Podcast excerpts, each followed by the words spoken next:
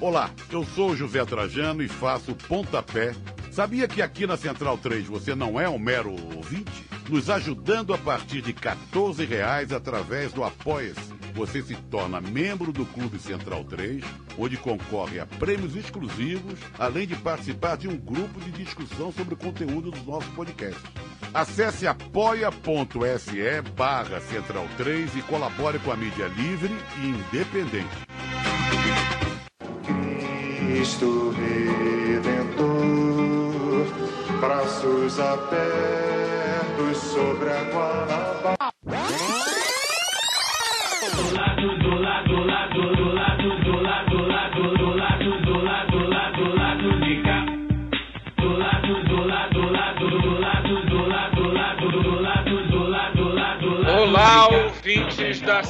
Central 3. Hoje é quinta-feira, 12 de novembro de 2020. Meu nome é Alciso Canete e sejam bem-vindos ao episódio 174 do Lado B do Rio. Estou aqui no estúdio. Ouça a nossa live de apuração domingo no YouTube às 18 horas, caro ouvinte, acompanhado dos painelistas, novamente sem Fagner Torres, que segue aí é, resolvendo probleminhas. Olá, Caio Belândia. Bom momento a todos. É, fazer aí esse, esse registro mais a fundo, né? No domingo, a partir das 6 horas, no youtube.com/barra lado B do Rio. É, Com faremos a volta de Fagner Torres. com a volta de Fagner Torres. Fagner Torres está confirmado, por enquanto. Esperamos que sim. É, faremos nossa live lá, acompanhando, né? A apuração, acompanhando a boca de urna. A maior cobertura da eleição da história da internet. É, eu não sei se é a maior, mas é a melhor, certamente. É, e aí a gente conseguiu alguns correspondentes. Eu vou dar aqui a listagem dos correspondentes, é, porque acho que é legal, é bacana. Né? Para falar de Salvador, a gente vai falar com Marcos Maia, jornalista da B-News. Para falar de Belém, a gente vai falar com o Adson Coutinho. Ah, Adson Coutinho, ó. Aí, ó, de novo confundido com esporte. Adson. Ferreira. O que, que, que, que, é- que, que é que só o Adson viu? É, é, jornalista editor do podcast Carta Amazônia. Em Porto Alegre, a gente vai falar com a Débora Deborista, né, na, arroba Deborista aí na, no Twitter, historiadora, apresentadora do podcast A Trivialista. Para falar de Recife, é Alice Dumont, estudante de História, militante da UJC. É, foi podcaster também, não sei se ela ainda participa Torcedora do Náutico. do Baião de 2, né? Aqui da Central 3. É, em Fortaleza, a gente vai falar com as meninas da As Cunhãs, é um podcast lá voltado para Fortaleza, muito indicado, muita gente indicou a, elas para a gente falar, até a Camila, enfim, não sei com quem a gente vai tratar ainda, porque elas também vão cobrir, é, é, vão fazer uma live cobrindo Fortaleza, mas uma delas vai participar com a gente, a gente ainda não sabe qual. Para falar de São Paulo, o Matias Pinto, né? Não sei se vocês conhecem, apresentador do xadrez verbal, historiador, cara que também é apresentador da casa, que se jogou para a gente para falar de São Paulo já há algumas semanas. Então, o Matias Pinto vai, ficar, vai falar para a gente de, de São Paulo. E a Tábara e a Lana, ah, nossas colaboradoras, colunistas eh, do Lado B Notícias e do site do Lado B do Rio, também falarão com a, eh, com a gente sobre Rio Grande Rio, além, é claro, dois candidatos e candidatas que provavelmente, possivelmente, estarão eleitos e eleitas, né? Todos foram convidados. A gente espera conseguir aí a primeira ou uma das primeiras entrevistas de alguns dos vereadores e vereadoras espalhados pelo Brasil que a gente entrevistou. É, outra coisa que eu queria falar, eu ah, estarei no Estação Periferia no dia seguinte, na Estação Periferia do, do amigo Augusto Perilo, amigo nosso, companheiro é, é, de, de luta, ouvinte do podcast. É, vou fazer a análise do primeiro turno das eleições aqui na região metropolitana. Estarei bem acompanhado, estarei com José Cláudio Alves, sociólogo ah, da Rural, especialista em milícia, ou seja, um cara que está acompanhando de perto há muito tempo essa movimentação da milícia e domingo, é, depe- a- a- dependendo do que a urna diga, essa movimentação muda, né? Então o José Cláudio vai estar lá com a gente e com a Cecília Oliveira, que já foi candidata aqui no nosso. Candidato, ó, ih, tô confundindo tudo. Já foi convidada aqui no nosso, no nosso lado B do Rio, tá? E por fim, é, le- relembrar né, a situação aí do Amapá, né? O Amapá que teve as eleições foram adiadas, a situação ainda é caótica um estado inteiro ainda é, sem luz, com fornecimento de água é, afetado, e isso afeta outras coisas, alimentação, escola, enfim, tudo. E o pessoal vai protestar, ainda apanha da polícia, né? Que é o que a gente sabe que acontece no Brasil, na periferia principalmente, quando falta alguma coisa e a gente se rebela, a gente é recebido com cacetetes e tiros e bombas, né? Então, a nossa solidariedade às pessoas do Amapá que estão passando por esse momento, as eleições foram adiadas, mas enfim, a gente está tentando aí monitorar o máximo possível do que está acontecendo e que a gente puder ajudar, você que é ouvinte do Amapá ou, ou tenha contato com alguém do Amapá, que a gente puder fazer para ajudar sem ser falar aqui no podcast, ajudar mesmo para ajuda prática mesmo, né? De repente de doações, enfim, mas também não só isso. É, fala aí com a gente, sinaliza aí para a gente que a gente a gente ajuda. É, é isso. Pois é, né? É, pode. Tudo pode ruir, né, cara? Mas a polícia, ela continua lá né, para dar porrada em todo mundo. É... Olá, Daniel Soares. Já falei um monte de besteira aqui antes de me apresentar. Então, por exemplo, formalmente. Boa noite, bom momento. Muito lacônico, Daniel Soares, em sua fala. Mas antes de entrar no, na carne do programa, vamos para a propaganda.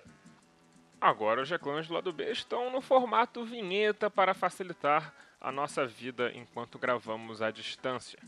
Então vamos ao que importa. O 20 do lado B do Rio tem 10% de desconto nas compras do site Veste Esquerda. Basta usar o código promocional lado B e você vai ter acesso a 10% de desconto em todas as camisas do site. Acesse vesteesquerda.com.br e compre uma camisa bacana para você ficar em casa enquanto curte essa pandemia. Se estiver precisando sair para trabalhar, melhor ainda que mais gente vai ver a sua camisa. O segundo recado muito importante é participe do financiamento coletivo do lado B do Rio no Padrim.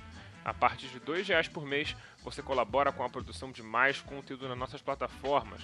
Acesse padrim.com.br barra B do Rio e confira as faixas, metas e recompensas. Caso você prefira fazer pelo PicPay, não tem problema porque nós estamos lá também. Acesse o seu PicPay e procure por lá do B do Rio e todas essas mesmas faixas de assinatura que estão no Padrim também estão disponíveis por lá. Esse financiamento é muito importante para nós, uma vez que, diferente do YouTube, no mundo do podcast, ter ouvinte, ter download, ter assinaturas do, do feed não nos rende um centavo. E para ter jornalismo de qualidade, nós precisamos de sua ajuda. Agora vamos para o programa, que é isso que importa. Corta para o Císio! Agora o lado B entra totalmente em modo eleições nos programas que antecedem o pleito eleitoral e iremos dividir o episódio em duas entrevistas de candidatos da região metropolitana do Rio ou de São Paulo. Hoje temos o prazer de entrevistar os candidatos William Siri, do pessoal do Rio de Janeiro, e Caio Andrade, do Partido Comunista Brasileiro do Rio de Janeiro. Então, ambos moradores da Zona Oeste do Rio, então a gente traz a Zona Oeste para a centralidade desse debate algo que é muito importante. E se você não é do, do Rio, você vai entender muito dos paralelos centro-periferia. Eu vou usar meu lugar de fala hoje aqui. É, que a gente tratou nesse debate. Daniel, não precisa mentir, nós já gravamos, estamos fazendo isso aqui depois. Ah. Mas, de qualquer forma, aproveitem. William Sirio, você é um cara que foge ao estereótipo de quem se imagina um militante do PSOL. Você vem da Zona Oeste, onde o pessoal tem sérios problemas para fazer campanha. Você é evangélico. Como é que você foi parar na esquerda, rapaz?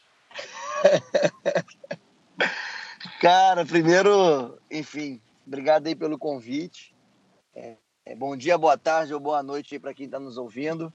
Meu irmão, vou lhe falar uma coisa, cara. Eu fui parar na esquerda é, de uma forma muito efetiva assim mesmo, eu acho que foi em 2013. Ali já tinha uma, já tinha uma, uma é, já puxava para a esquerda já, né? Só que em 2013, cara, logo em março ali, eu fui morar na Lapa.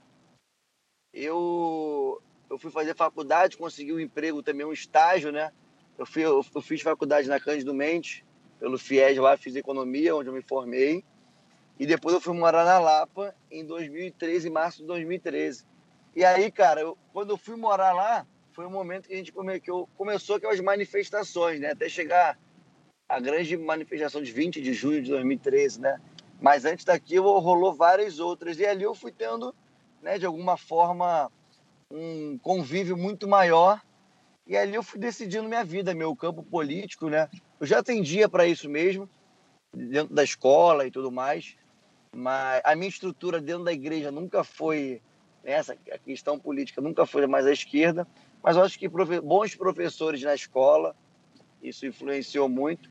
Mas aonde eu tomei a decisão para caminhar né, no campo progressista, na esquerda mesmo, foi ali em 2013 eu comecei a estudar e perceber que esse era o meu caminho, entendeu? Mas é difícil, cara, eu vou te falar, no começo disse aí que em relação a, a fazer campanha, sendo evangélico, fazer campanha pelo pessoal na Zona Oeste, não é fácil não, meu irmão. Essa é a nossa grande luta, é, até mesmo dentro do partido, né? para conseguir mais estrutura. Hoje já tem um outro olhar. Hoje, essa campanha de 2020 está muito diferente do que foi 2016 2018, né? Não tinha tanta estrutura, mas foi muito isso, cara, de uma forma coletiva que nós construímos aqui a partir do coletivo qual eu faço parte, que é o Tudo Numa Coisa Só. Nós construímos desde 2014 aqui na Zona Oeste. Me fez eu ter força, vigor para trabalhar aqui a partir do pessoal, né, é, na Zona Oeste. Fácil não é não, meu irmão, ainda mais no território que a gente vive em relação à segurança, é bem complicado. Mas estamos aqui na luta, porque se eu o que eu estou fazendo é o que eu acredito para a vida. Se eu não estivesse fazendo isso, eu, teria, eu estaria triste, sabe? E, enfim, eu não consigo ver a minha região com tanta injustiça e não ter fome e sede de justiça, né? Para combater isso tudo. Seria Daniel falando aqui. Sou, sou, seu colega economista também. Opa! E sou de Campo Grande, de origem. Tem 10 anos que eu não moro mais em Campo Grande, mas nascido e criado Maneiro. em Campo Grande. E... Pô, então tu vai votar em mim, né? é... Campo Grande, como já, já, já falei, já mencionei aqui no programa, já mencionei no Notícias, Campo Grande tem uma lógica própria de cidade, né, de centro-periferia. Um centro que concentra os serviços, né, o comércio e as, as habitações de classe média, digamos assim, né, o transporte para o centro da cidade, as linhas para o centro, a estação de trem, e uma periferia é, empobrecida, é, que tem com menos acesso ainda à, à, cultura e serviço do que no centro do bairro, que já é deficitário em relação às áreas nobres da, da cidade, né? Então, como é que é, além da pergunta geral do Alciso, de fazer campanha é, à esquerda na Zona Oeste, é, uhum. como é que fica essa lógica centro fazer campanha nessa lógica centro-periferia? Você tem ficado mais ali no, no calçadão, na, na, estação, ou você consegue ter entrada em, em, regiões fora do centro, onde a gente sabe que é ainda mais complicado de, de, de fazer campanha fora do esquema, né? Então, Daniel, vou te falar uma coisa, cara. Em 2000, 2016, 2018, eu sendo muito sincero, mantive muito essa lógica mesmo de fazer mais nos grandes centros, né? Tanto no centro de Campo Grande, centro de Santa Cruz, centro de, de Bangu, enfim.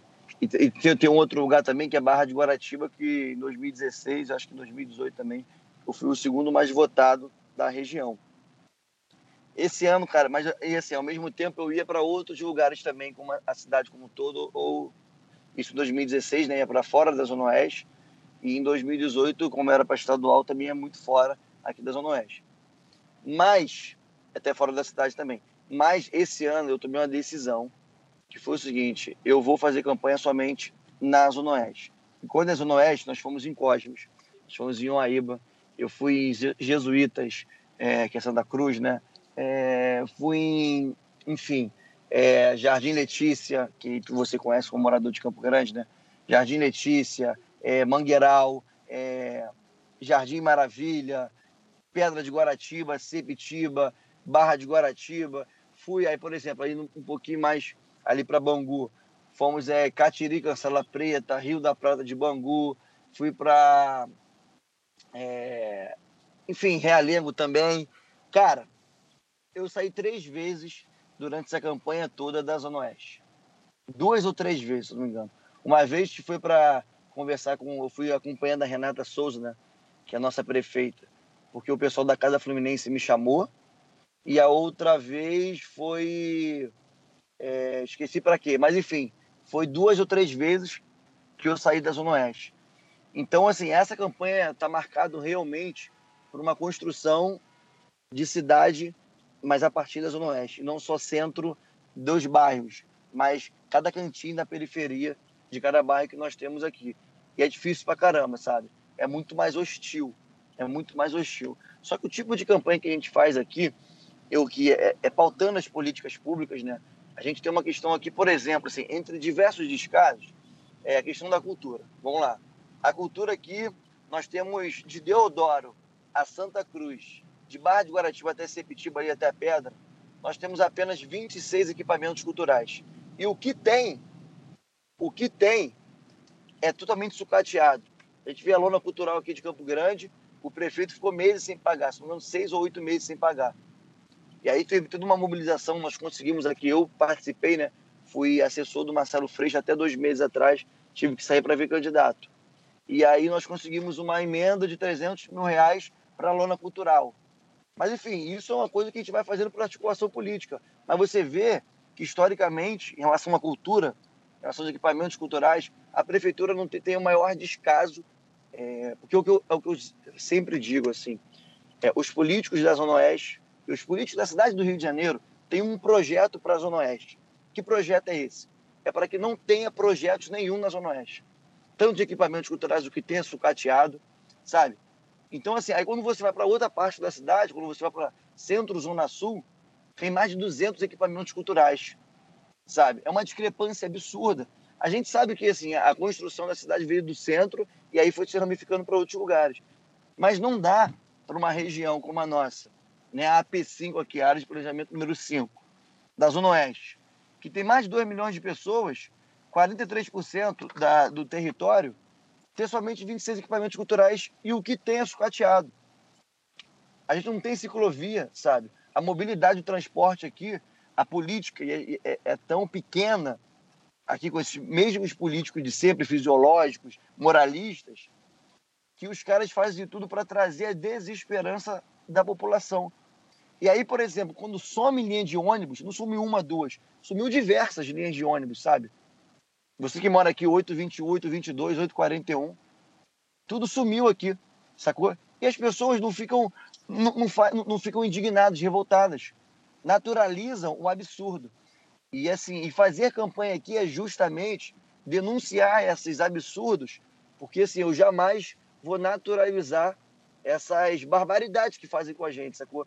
Eu acho que também tá vindo e, e aí, sendo bem direto para não, enfim, é, alongar muito a resposta, é, a gente, de alguma forma, também está construindo uma credibilidade na população em si, aqui, pela forma de pautar políticas públicas para a Zona Oeste, sacou? E até mesmo na periferia, que é, muito, é um pouco mais hostil, né? Quando vai fazer campanha em, em Cosmos, em São Jorge, por exemplo, em Uaíba, é, Paciência, que nós fomos também, enfim. E outros.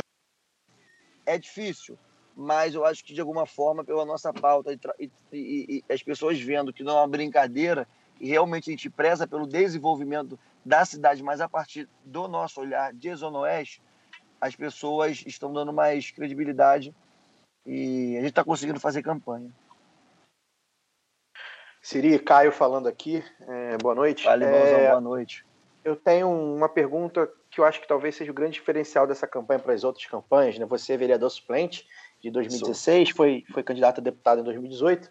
Uhum. É, essa campanha agora para vereador, acho que, que, o grande diferencial dela, é, apesar também do contexto político estar diferente de 2018 e 2016, é a questão da Covid, né, da pandemia. E a gente leu muito, principalmente no, no começo dos, da, da pandemia, né, os casos pipocando, que o número de casos e o número de mortes na Zona Oeste, mais especificamente até em Campo Grande mesmo, é, nos mais altos do Rio, com índices Sim. absurdos e tal. Eu queria que você falasse para a gente o que, que você viu aí de, de, de pandemia, de, de como é que foi, é, como é que o Estado fez, ou no caso não fez, para conter, como é que foi a reação das pessoas. Teve até uma matéria do UOL, entrevista com as pessoas, assim, você via que pessoas é, completamente enganadas pelo, pelo governo vigente atual. Eu queria que você falasse um pouco co- como é que você é, diagnostica a questão da, da Covid, na- principalmente na Zona Oeste.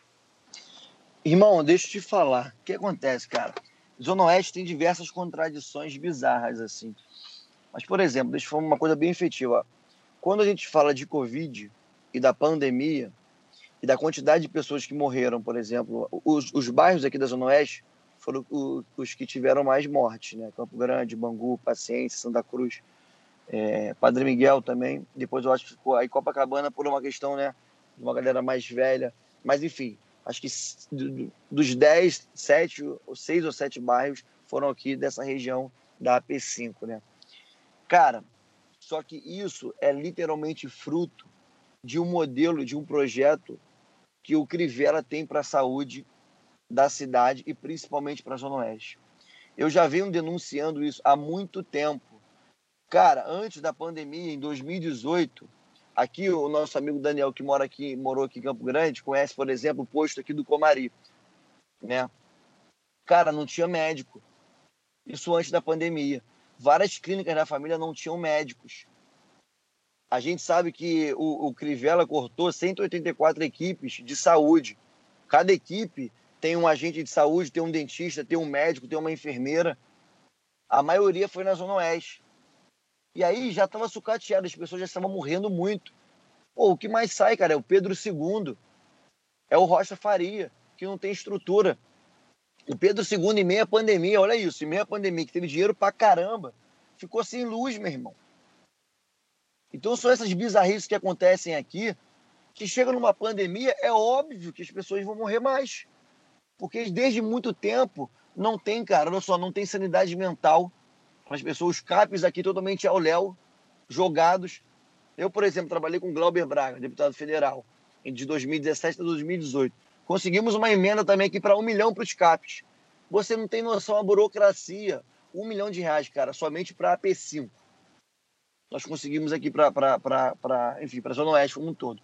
Meu irmão, até hoje, tá uma- até hoje, nós conseguimos ano passado. Era para sair a verba esse ano.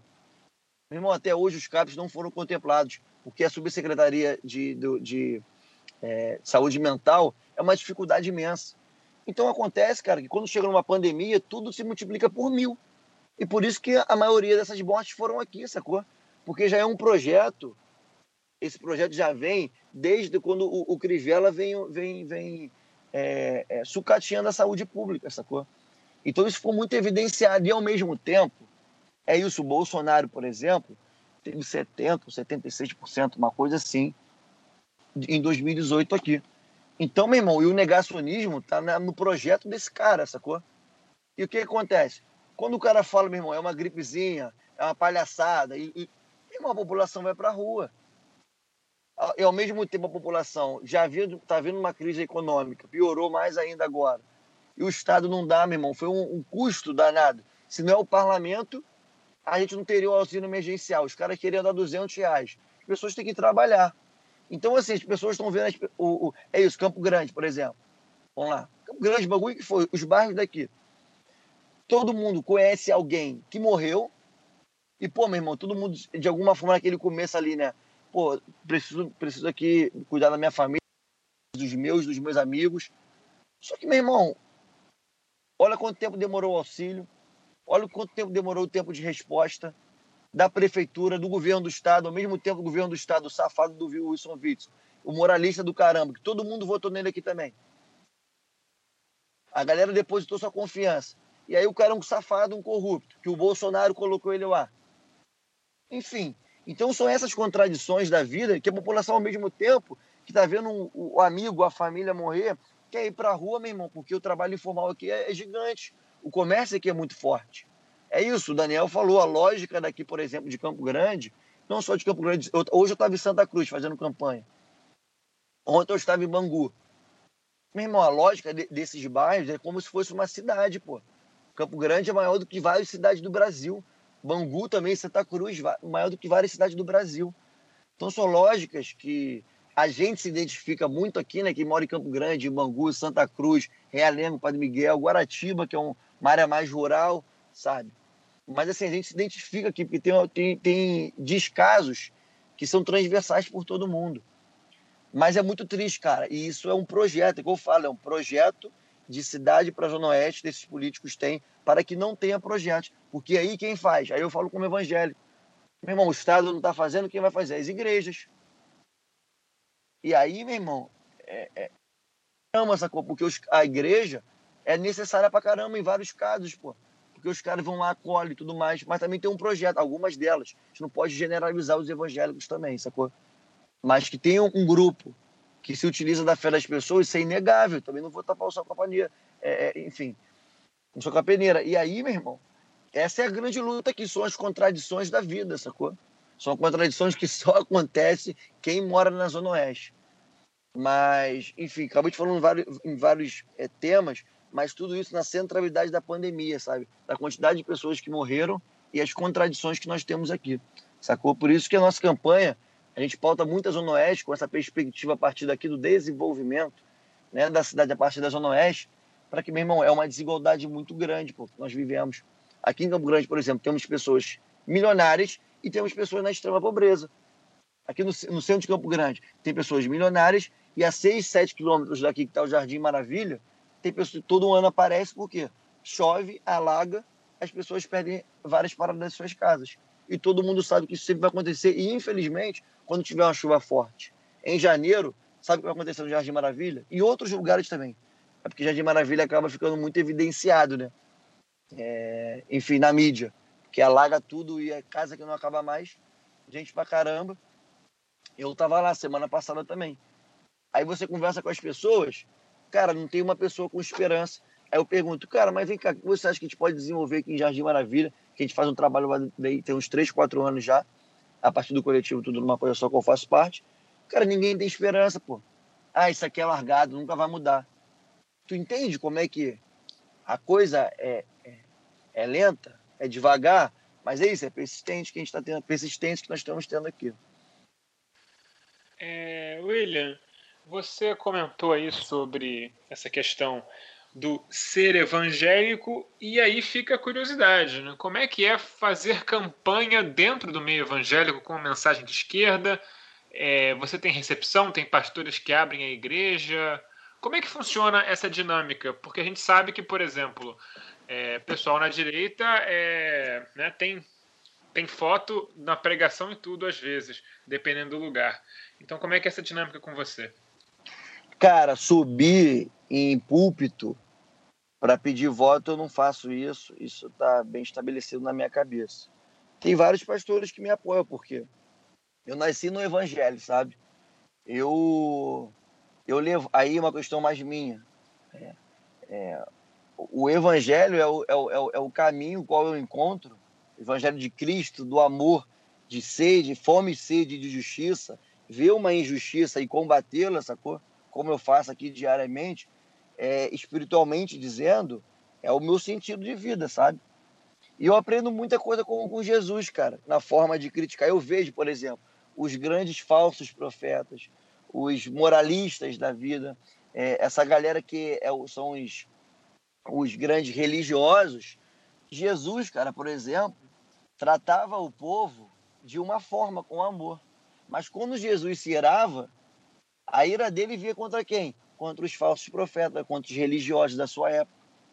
Não muda muita coisa agora.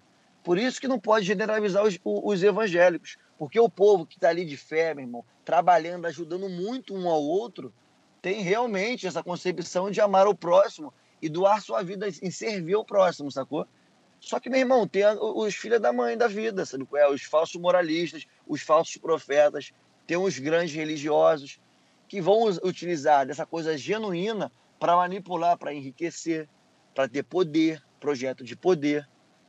E isso é muito transparente, sacou? Eu não uso da minha religião para ganhar votos, mas é uma coisa que está entranhada dentro de mim, sabe? É uma coisa que faz parte da minha vida, é o sentido da minha vida também. Entende? É, é, então, assim, é, dentro do, do meio evangélico, as pessoas sabem desde que. É isso, minha família, todo mundo é evangélico. Sabe, meus pais, meu pai foi ministro, meu pai é ministro de louvor. Então, assim, eu, eu, eu agradeço muito e sou fruto, até mesmo minha visão de mundo, eu sou fruto do meio evangélico, sacou? Só que, meu irmão, a gente também vai tendo consciência, algumas coisas a gente vai vendo que, que o que vai acontecendo não tem nada a ver com o evangelho de Cristo, qual eu acredito, mas sim com um projeto de poder, assim como na época de Jesus tinha né, os grandes religiosos lá, sacou, que dominavam, né, é, tinha o monopólio de Deus, e Jesus via, meu irmão, e se irava contra esses caras. E com o povo era diálogo, sabe? Era, era, era carinho, era empatia, era compaixão, era misericórdia, era, era ampliação de consciência, sabe? Então é um pouco dessa. É, é, é assim que eu vou agindo e essa é a minha conduta, sacou? É, Siri, você faz sua campanha, né? Você falou essa entrada na Zona Oeste e levando para a campanha os temas do, do dia a dia da população, né? Do transporte, acesso à cultura, uhum. acesso à saúde. É, como que você vê a atuação de um, de um vereador municipal do Rio de Janeiro? Infelizmente, é, provavelmente oposição, dizem as pesquisas, né? É, como é que você vê o espaço para um vereador atuar na promoção dessas políticas públicas na, no, nos bairros da Zona Oeste? Então, meu irmão, o que acontece? Aqui, se você for pegar o vereador de Sepitiba Santa Cruz, passando por Cosmos, Paciência, Campo Grande, Bangu, Padre Miguel, Realengo, Ilha de Guaratiba, enfim, não tem diferença nenhuma de projeto. Se você olhar, é isso, se você, do, do, da ponta a ponta, da Zona Oeste, que eu estou falando aqui, eu estou trabalhando e representando, né, tentando representar de alguma forma, coletivamente, ou é a galera que é o falso moralista, né, que está ali em nome de Deus, e é um safado, que não tem nada, enfim, enfim, do que eu acredito como evangelho, sabe qual é? Ou é a galera do curral eleitoral. É aquele maluco que, meu irmão, pega um dentro de Campo Grande, fica ali só no Jardim Letícia, Bairro Amanda e tudo mais, fica numa parte, vai fazer tudo ali para ter 15, 20 mil votos e ser eleito, e problema o resto da, da, da, da Zona Oeste. Por que eu estou falando isso?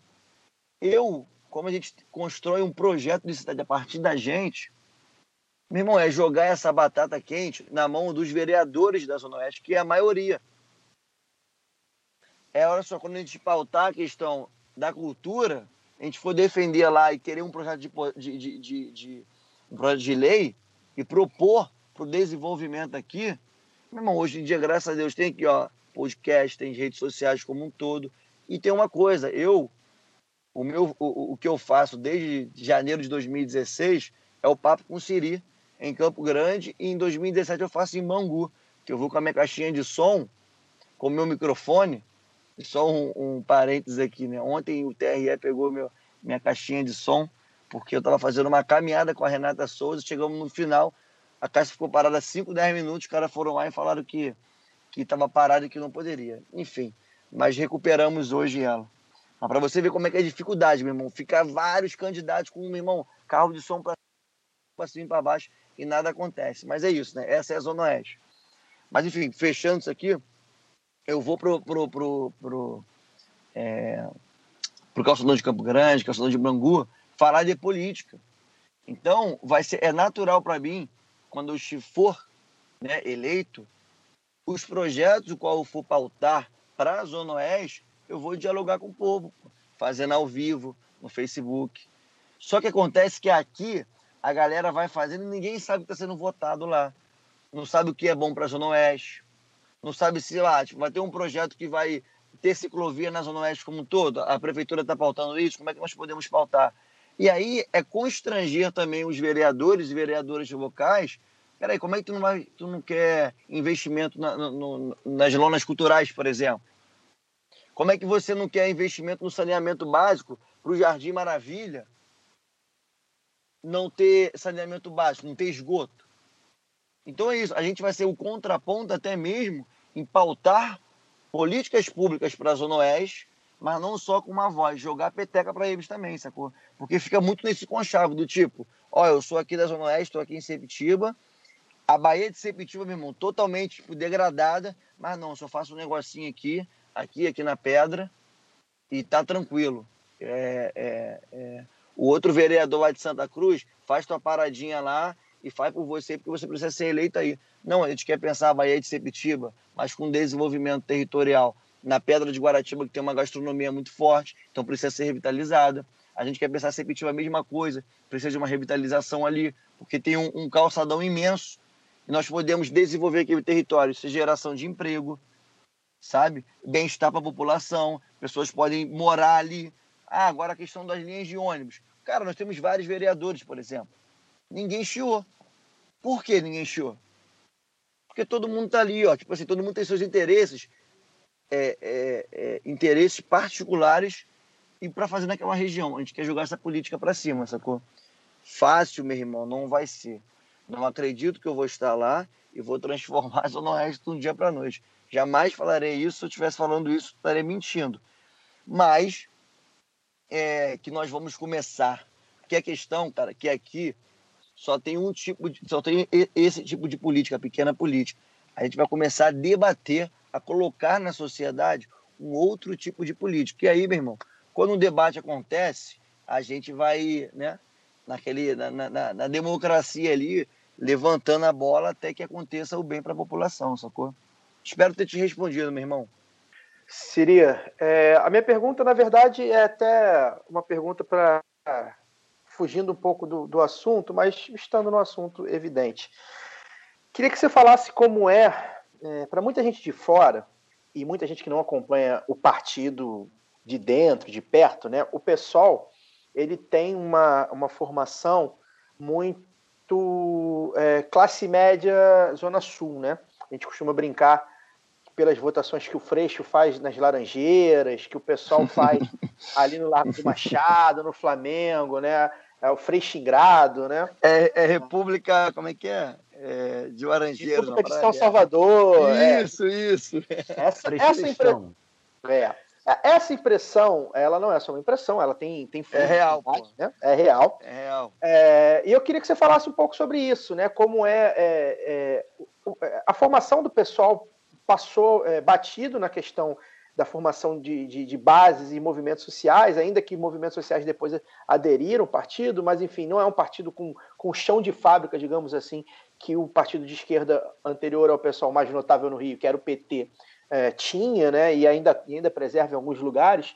É, o pessoal meio que pulou essa etapa, né, já, já se surgiu como um partido basicamente da academia, dos intelectuais, dos artistas e tal ao, ao, mesmo tempo que você tem votações expressivas, eu considero votações expressivas nos últimos anos, é, estando tentando é, levar o partido para a Zona Oeste, que o partido não consegue entrar, entre outras questões, além dessa questão que eu falei, da formação, entre outras questões, causa da, da questão da milícia, né? É, uhum. O português, claro, Marcelo Freixo, uhum. principalmente, mas é, própria Marielle e agora Talíria, enfim, né? É um partido que, é, que as pessoas não jamais vão deixar entrar em alguns lugares mesmo.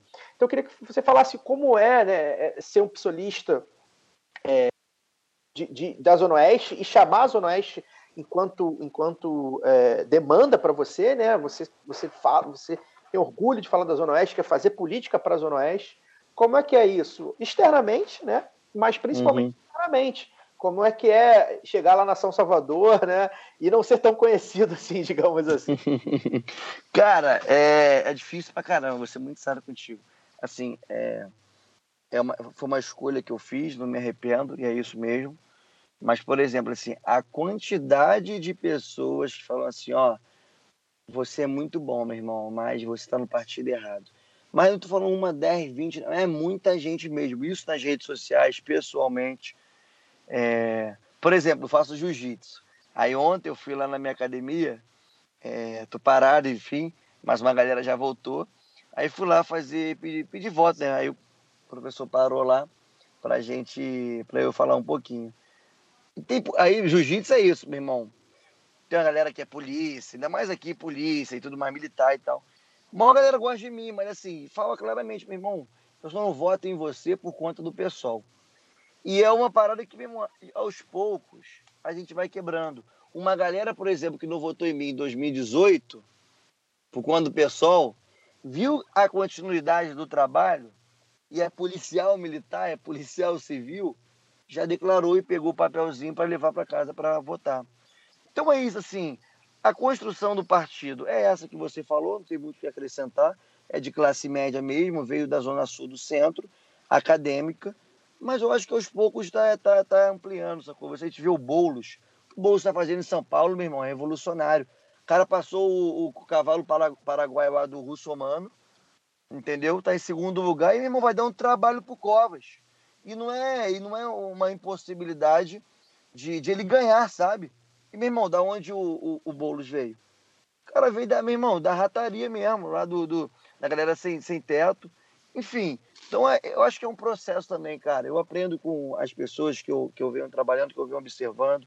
Eu aprendo também com as pessoas que, que. E até mesmo com a minha vida, assim, tipo, desde 2014, são seis anos que eu tô aí é, trabalhando, enfim, né, politicamente, faltando políticas públicas, estando no pessoal é, tem cinco anos, eu entrei em 2015, e é difícil.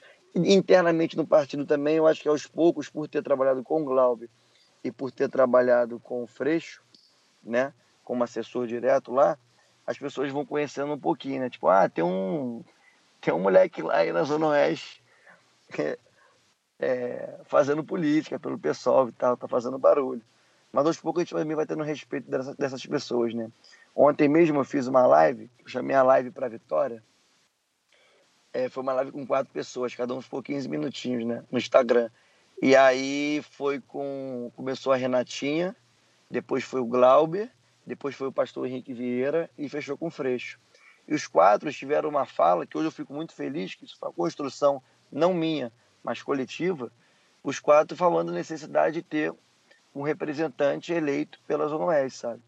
E o, tanto o, todo mundo, o Glauber, o, o, enfim, os quatro falaram assim, é importante, não só para quem mora na Zona Oeste, essa construção de base que, que, que você tem, então, enfim, falando de mim, né, a construção de base e principalmente coletiva, até quem está fora da Zona Oeste, é importante quem está é, é, é, fora da Zona Oeste, né, Zona Norte, Zona Sul, Centro, votar, porque é importante para a cidade, né? porque é um contraponto num lugar que o pessoal não consegue chegar, historicamente, que está aos poucos mudando, e também para a própria democracia. Né? Então, assim, eu fico muito feliz em chegar em 2020 com todo esse apoio de peso. Mas não é fácil, Bom, não. William, William a gente está aí conversando já meia hora e eu acho que esse assunto não pode deixar de, de estar presente numa entrevista com você. É, como é a, a, a sensação de fazer campanha em área de milícia? Você falou aí por alto que é complicado, que é hostil, mas existe uma necessidade de negociação prévia? É, como, como é lidar com um lugar onde bom, que é controlado por gente que jurou gente do seu partido de morte, que já provavelmente matou gente do seu partido. Como é que é essa relação altamente surreal que a gente vive? Cara, vou ser muito sincero com você. É, tem uma parada que, primeiro, é parte muito da minha vida, como eu falei antes. Tem uma questão muito de fé, assim, primeiro. É, meu irmão, seja o que Deus quiser.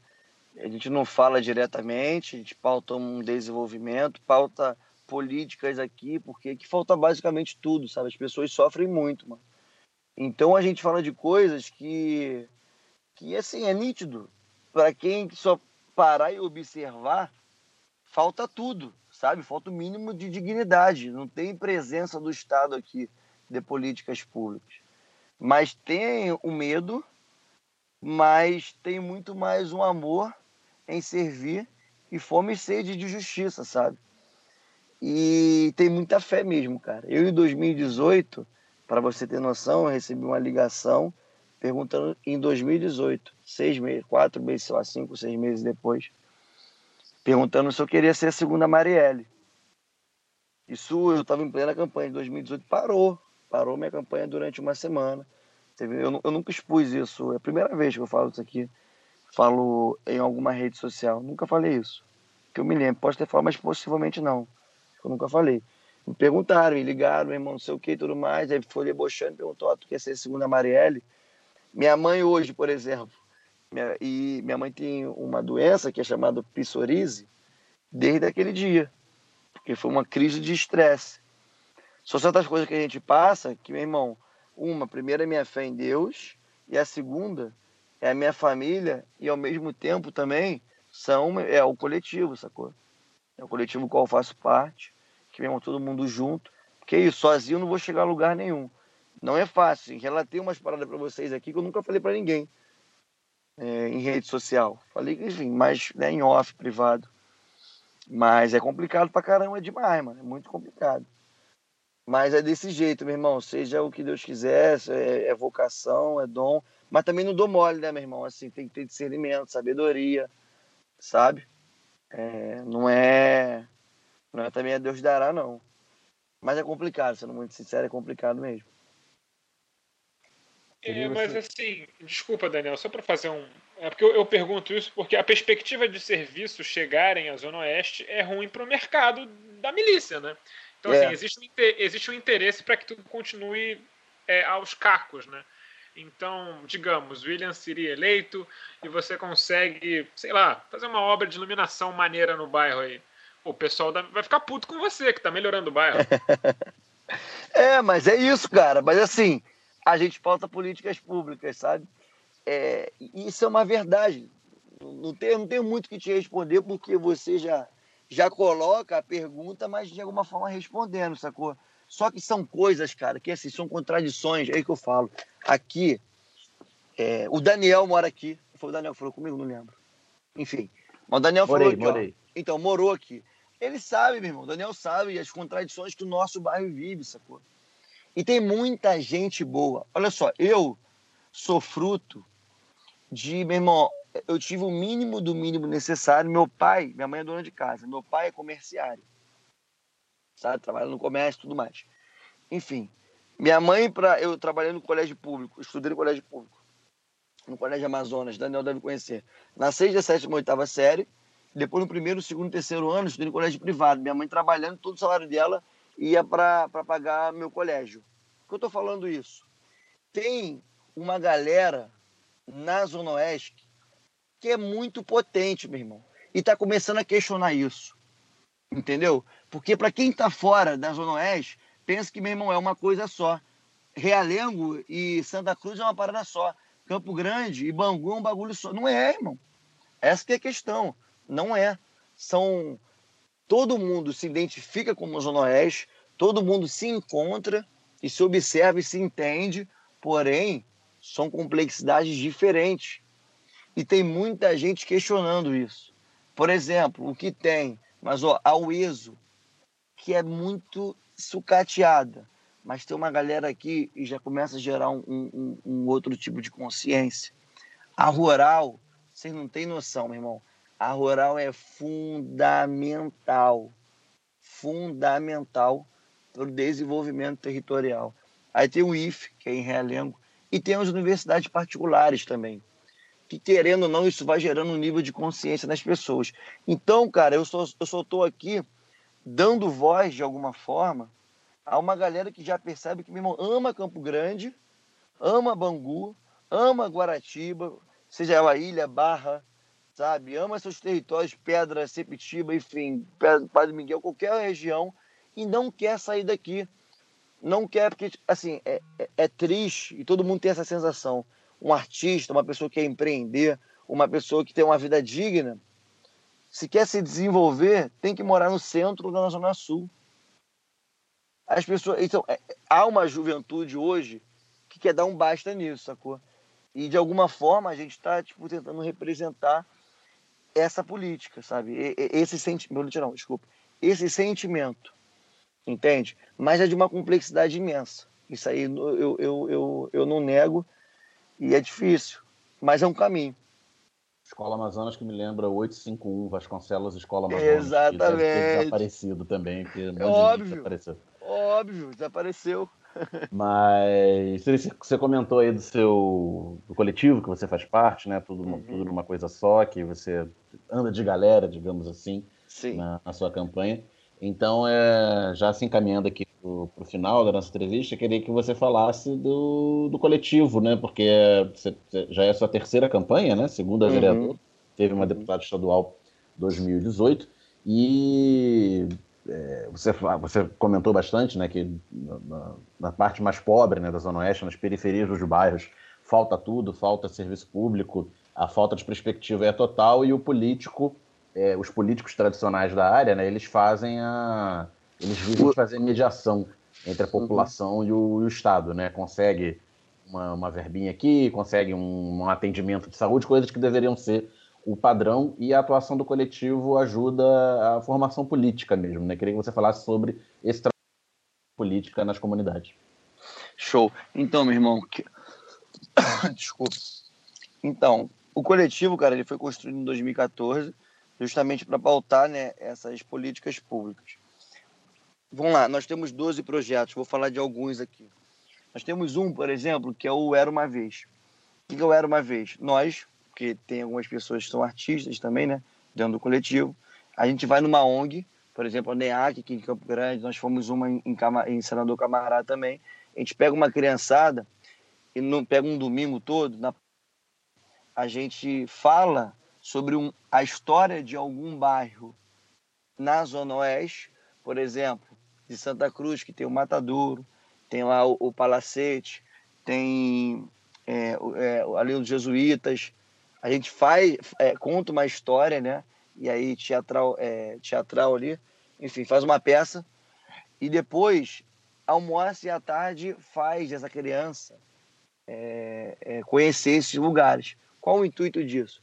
para dizer para essa criançada que está aí né, se formando que não é só jardim botânico que tem história. Nós fizemos isso em Santa Cruz, em Bangu. Né? Outra coisa também que nós temos, Zona Oeste quer saber. A gente vai para a praça pública, em diversas praças públicas, fizemos isso diversas vezes. É, trouxemos já o Freixo, Luciana Boatê, Glauber, Molon, até o, e nós, nós colocamos pessoas tanto de esquerda e também de, e de direita ali não extrema-direita razoável, enfim.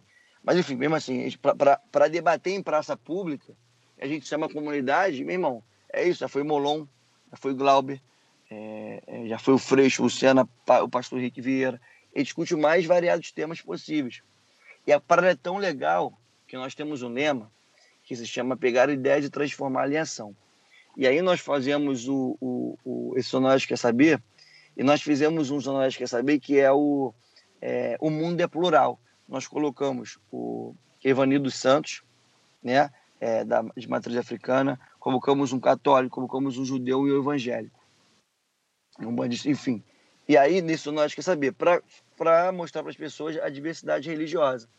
Dentro desse projeto Zona Oeste Quer Saber, nasceu outro, que nós construímos o, a primeira caminhada pela liberdade religiosa da Zona Oeste.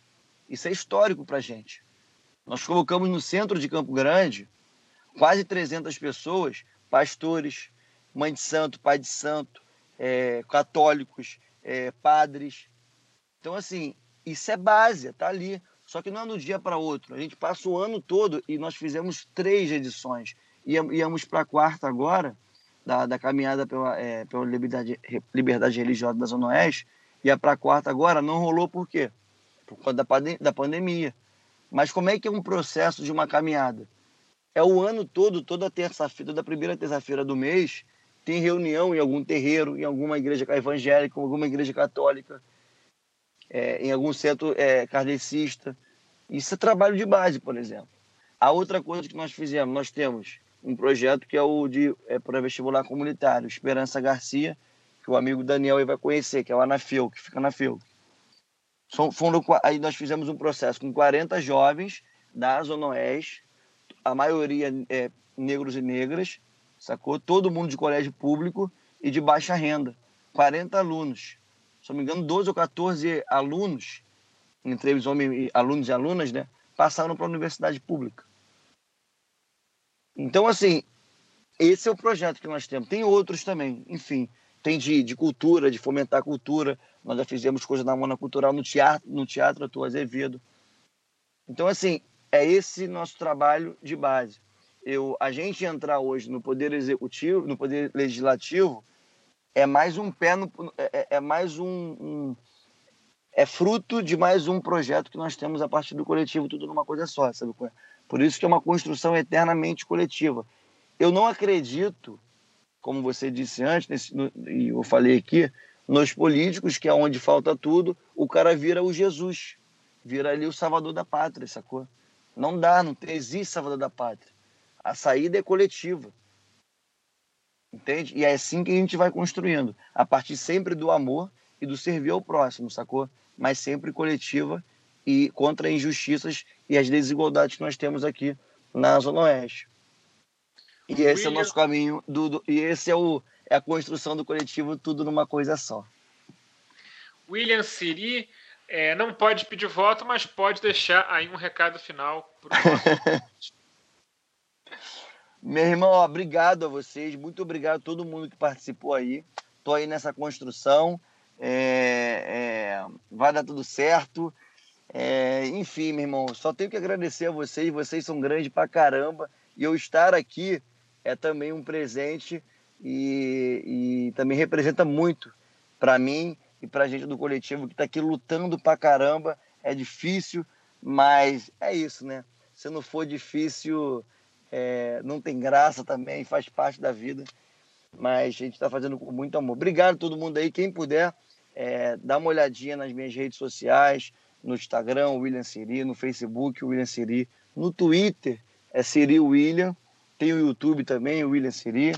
E se tiver mais alguma coisa, procura lá o William Siri, que deve achar. E tamo junto. Obrigado aí, tá? Pela entrevista.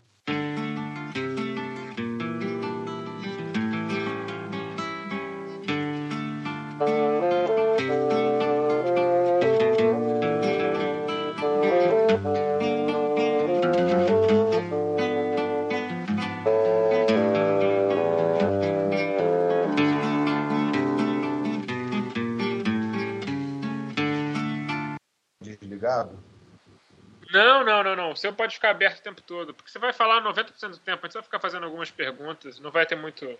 É, é bem, é bem roda viva mesmo, só que, só que bom. É... Vamos lá.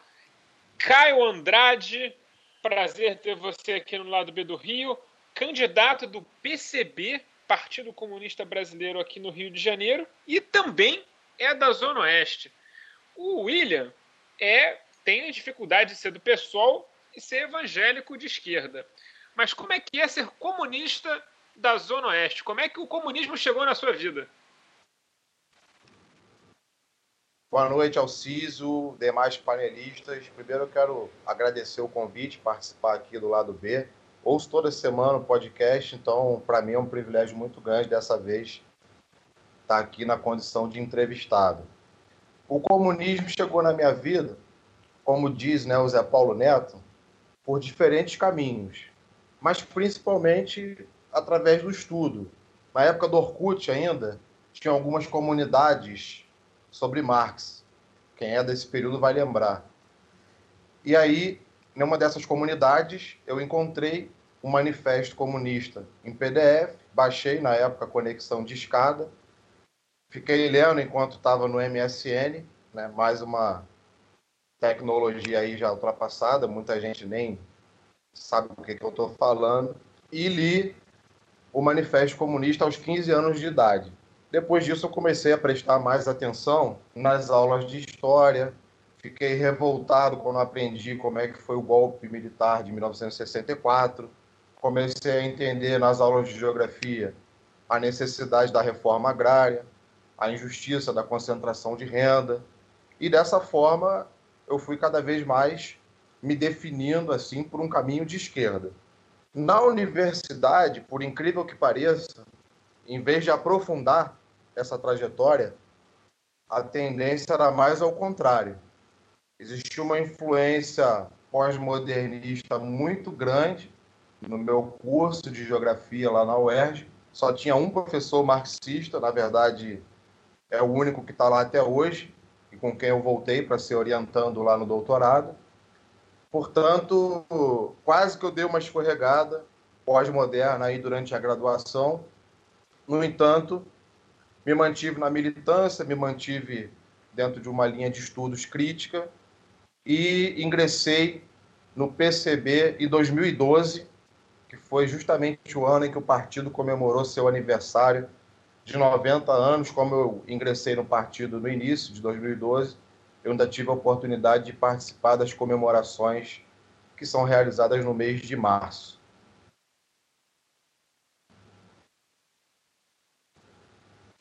Caio, o Daniel falando aqui.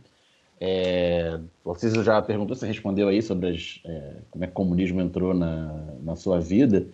E queria saber como é que está sendo a, a campanha né, de, de levar é, propostas de um partido comunista dentro de uma eleição municipal é, submetido a, a todas as condições concretas que nós temos aqui no, no município do Rio, particularmente a, a Zona Oeste, né, que joga contra falta de, de, de estrutura para fazer campanha. Essa eleição acho que está sendo a primeira sem o acesso a, a fundo partidário e a, propaganda de, de TV e, e rádio para os partidos que não cumpriram a cota, é, a, a, cláusula de barreira né, eleitoral, e as limitações é, de ordem da página policial que nós temos aqui no, no Rio de Janeiro para fazer uma campanha é, não apenas de esquerda, mas também com selo de comunista.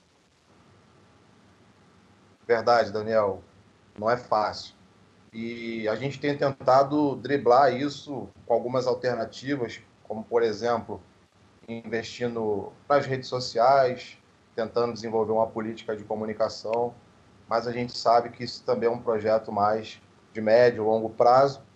E a campanha na Zona Oeste, especialmente em Campo Grande, tem sido, eu não vou esconder isso, tem sido o nosso maior desafio. E é claro que a gente sabe que o motivo é a questão das milícias a presença, o controle das milícias em Campo Grande, ele chegou a tal ponto que os moradores de rua, é isso mesmo, os moradores de rua estão sendo cobrados para dormir no centro de Campo Grande. E uma vez não pagando as taxas exigidas pelos milicianos, eles têm que procurar outro lugar para dormir. As pessoas que fazem malabarismo no sinal, vendem bala e amendoim, têm que pagar a taxa da milícia. Até um amigo meu, que não vou revelar o nome por questão de segurança, teve que fechar sua barraca de açaí, porque toda a extensão da Cesário de Melo, de Realengo até Santa Cruz, é dominada por uma determinada milícia que cobra taxas abusivas, extorsivas, e a gente sabe é o risco que é não pagar isso. No caso das eleições, esse controle econômico ele passa a se apresentar de forma mais evidente também na esfera política. Então, é, a gente recebe né, algumas pressões. No meu caso, não tive nenhuma ameaça direta. O que me aconteceu efetivamente foi um episódio que nós estávamos panfletando, foi até a primeira panfletagem, né? Nós inauguramos a campanha de rua em frente à estação ferroviária de Benjamin do Monte, que para quem sai da central em direção a Santa Cruz é a primeira estação após Campo Grande, é que fica mais próxima ali à minha casa, casa da minha mãe, meu irmão, e ali naquela manhã um senhor militar é, começou a nos ofender, nos agredir verbalmente, pra, é, claramente fazendo uma provocação, né, procurando uma confusão. E aí foi um episódio bem desagradável. É, ele chegou a fazer ameaças explicitamente, mas não teve nenhum desdobramento.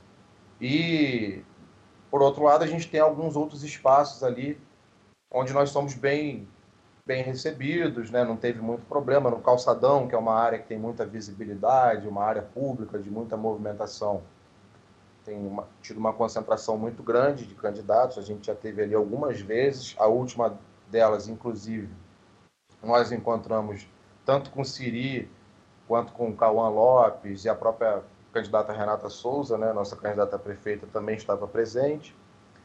mas a gente sabe que essa é uma realidade que está para além das eleições, é uma realidade que faz parte de uma opressão cotidiana e cada vez maior dos moradores da Zona Oeste. Tem alguns amigos aí, inclusive do partido e moradores de Campo Grande, que estão estudando cada vez mais esse tema e estão sempre me passando informações. Um dos balanços, que é para a gente refletir, inclusive, sobre isso, tem a ver também com o próprio, com o próprio impacto é, da CPI das milícias em relação à ineficiência né, que existe em termos de combate a esse tipo aí de grupo paramilitar. Se a gente for ver, é claro que não tem a ver especificamente com uma realidade do Rio de Janeiro, acho que a gente tem que analisar a conjuntura nacional para poder compreender melhor isso, mas de lá para cá, não que pese um trabalho importante que foi feito na Alerj, comandado pelo companheiro Marcelo Freixo, de investigação, de denúncia, a, a conjuntura nacional caminhou na direção contrária, com muito impacto aqui também no nosso município, e de lá para cá a milícia, na verdade, só cresceu em vez de diminuir. No entanto, a nossa campanha está para além dessa questão. A gente tem, no saldo geral, é uma avaliação muito mais positiva do que negativa. A recepção tem sido muito boa na maior parte dos espaços que nós temos feito campanha. A gente tem se concentrado em alguns pontos, especialmente Campo Grande, que é da onde eu venho, mas também no centro do Rio de Janeiro, no Grande Meia e na Zona Sul e alguns episódios, eu diria até surpreendentes para nós que sobrevivemos a 2018, né? A 2018 e a 2016, quando a gente era muito mais incomodado, né, muito mais ofendido e às vezes até agredido verbalmente nas ruas. Agora a gente tem visto algumas situações diferentes. Já foram várias pessoas que já observaram é, o nosso material e falaram: Poxa, é do PCB, então eu vou querer. Né? Ah, se é do PCB, então eu vou pegar, por favor. Pessoas também que param para conversar, para perguntar as propostas e com tempo realmente para ouvir. Isso é uma surpresa positiva para quem vive num país, numa cidade, onde a política está passando por tanto desgaste, sendo criminalizada, onde o descrédito das pessoas em relação à, política em geral e a maior parte dos políticos é muito grande, ter esse tipo de receptividade nas ruas e também nas redes sociais não deixa de ser uma energia e um ânimo para essa reta final, né, onde nós estamos indo aí com força total para cima deles. Caio, é, Caio falando aqui, de xará para xará, boa noite. É, achei interessante só, antes da minha pergunta, essa sua fala sobre as comparações com as campanhas de 2016 e 2018. É, você não é a primeira pessoa que, que fala isso aqui, né? Uh, eu acho que realmente, como, como o Brasil afundou na extrema-direita, acho que a saída à esquerda mesmo, né, é, ao comunismo, ao socialismo, né, é, acabou se tornando viável para outras pessoas. Né? Eu costumo brincar que algumas pessoas, de tanto, de tanto serem mandadas para Cuba, de tanto falarem que eram comunistas só porque defendiam posições razoáveis, acabaram de fato é, é, se tornando comunistas. Né? Eu, eu, costumo dizer, no meu caso é um exemplo, né? Eu brinco que enquanto o PT estava no governo eu era só um petralha. Uh, mas de tanto defender coisas do PT é, que eu achava razoável defender, me jogaram para o socialismo que, que, tudo bem, eu fiquei e fui, fui, me aprofundar. A pergunta que eu tenho para você é uma das, uma das primeiras coisas que você falou quando você falou da, da, da geografia e é a sua primeira é a sua primeira é, proposta no seu site. Achei interessante isso porque é algo que a gente fala pouco. É, a questão agrária, a questão é, é, da, da, da, agricultura familiar, né? É, o Rio de Janeiro, apesar de não ser uma cidade rural, ela, ele tem ali alguns bolsões rurais e, e, você vendo da Zona Oeste você conhece bem, né? principalmente Campo Grande mas acredito que em outros lugares da Zona Oeste também tem. Santa Cruz. É, Santa Cruz também. O famoso né? Aipim de Santa Cruz. É, então, é, é, e aí achei interessante, porque é, na sua proposta está bem completa, E é algo que a gente, até a gente mesmo, né, que está aqui há quatro anos debatendo, é, não, não debate tanto, né, que é a questão é, da alimentação dos pequenos produtores, né, da agricultura familiar aqui na cidade do Rio. Queria que você falasse um pouco sobre né, seus, seus projetos, sua proposta, o que, que você vê aí na Zona Oeste que a gente pode ampliar, melhorar, é, porque a gente sabe que isso não é tratado por esses governos atuais de uma maneira muito eficiente. Né? Beleza. Assim como você, vou comentar também um pouco antes esse contexto é, do papel, né, da posição do comunismo hoje na sociedade brasileira, que é ser comunista na atual conjuntura. E aí eu acho que é importante a gente compreender isso dentro de um processo de acúmulo e avanço na crítica ao liberalismo. É, eu acho que as coisas estão diretamente relacionadas. O aprofundamento é um trabalho de aprofundamento da crítica ao liberalismo, automaticamente ou consequentemente contribui para uma ofensiva ideológica.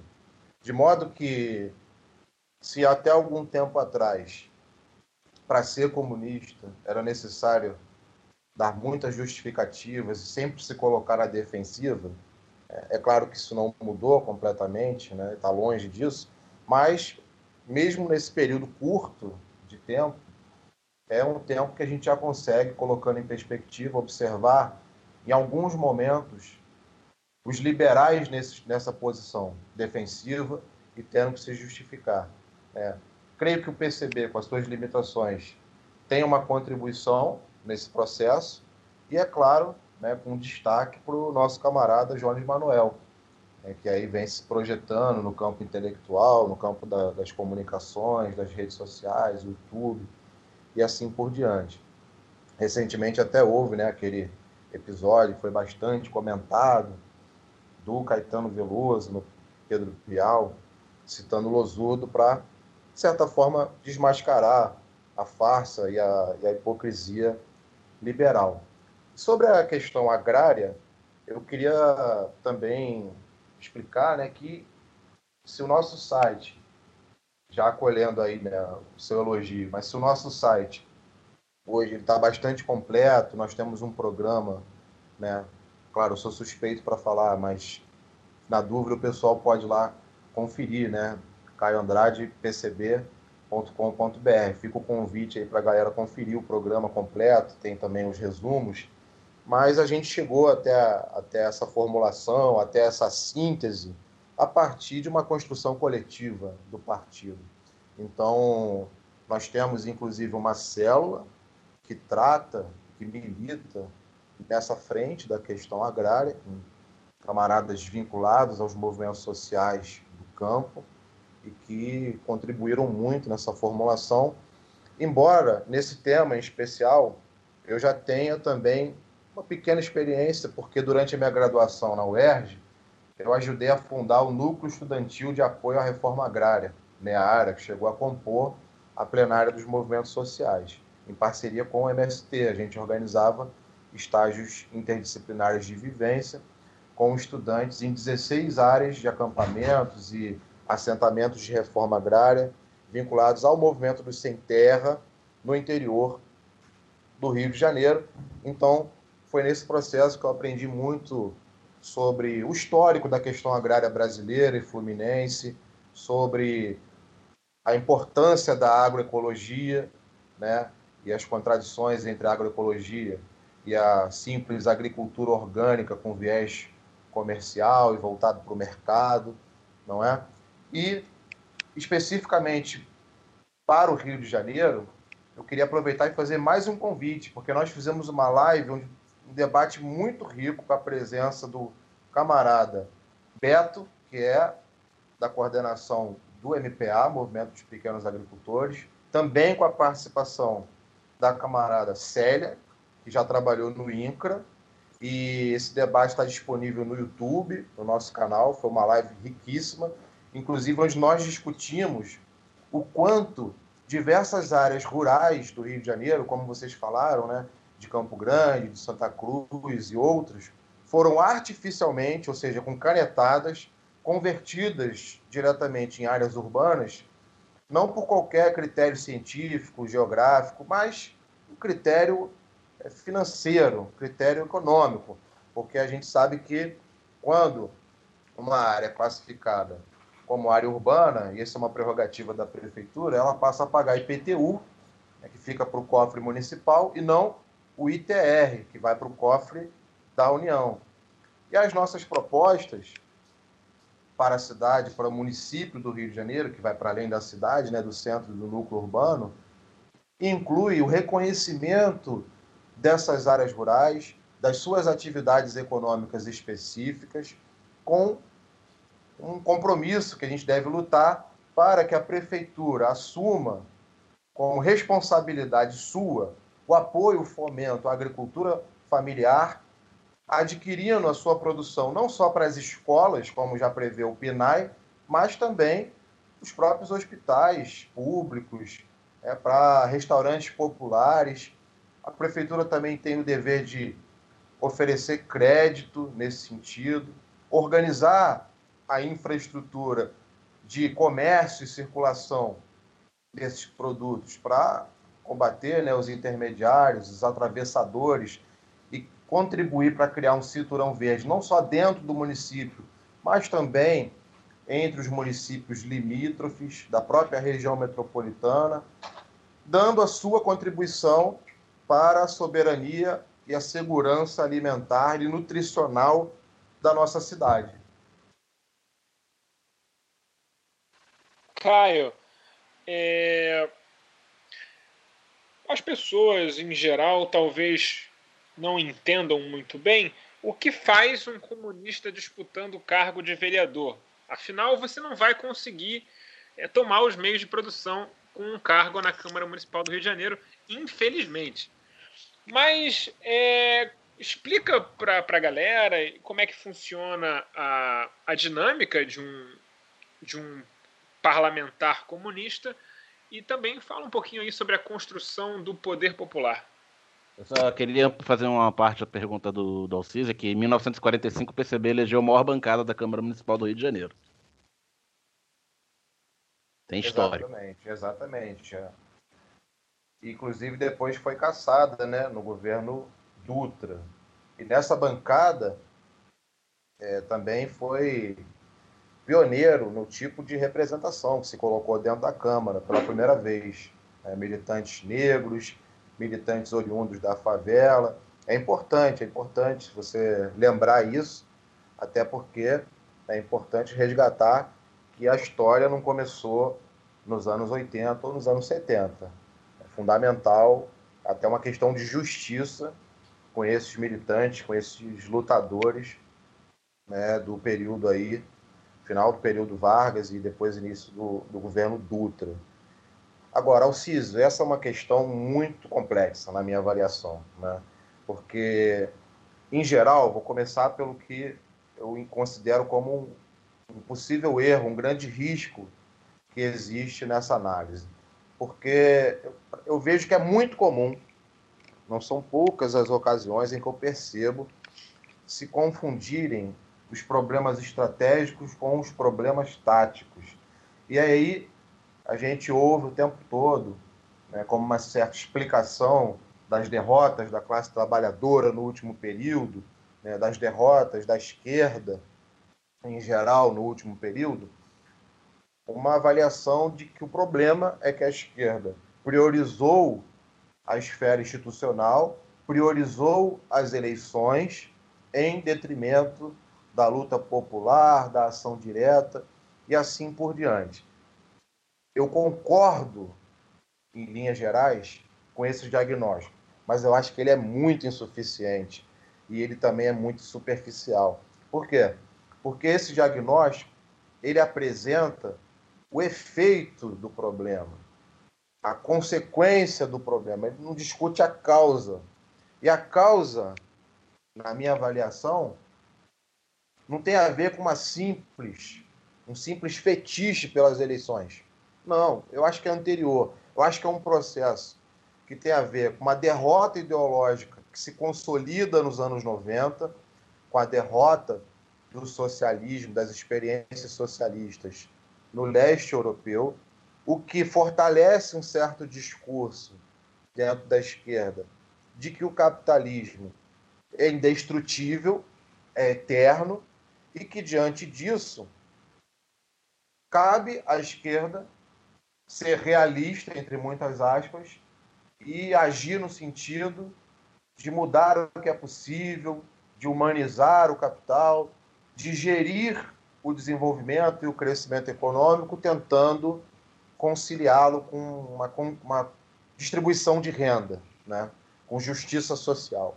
É muito comum essas palavras, esses termos nos programas partidários, inclusive do próprio Partido dos Trabalhadores, que eu tive a oportunidade de estudar um pouco durante o mestrado.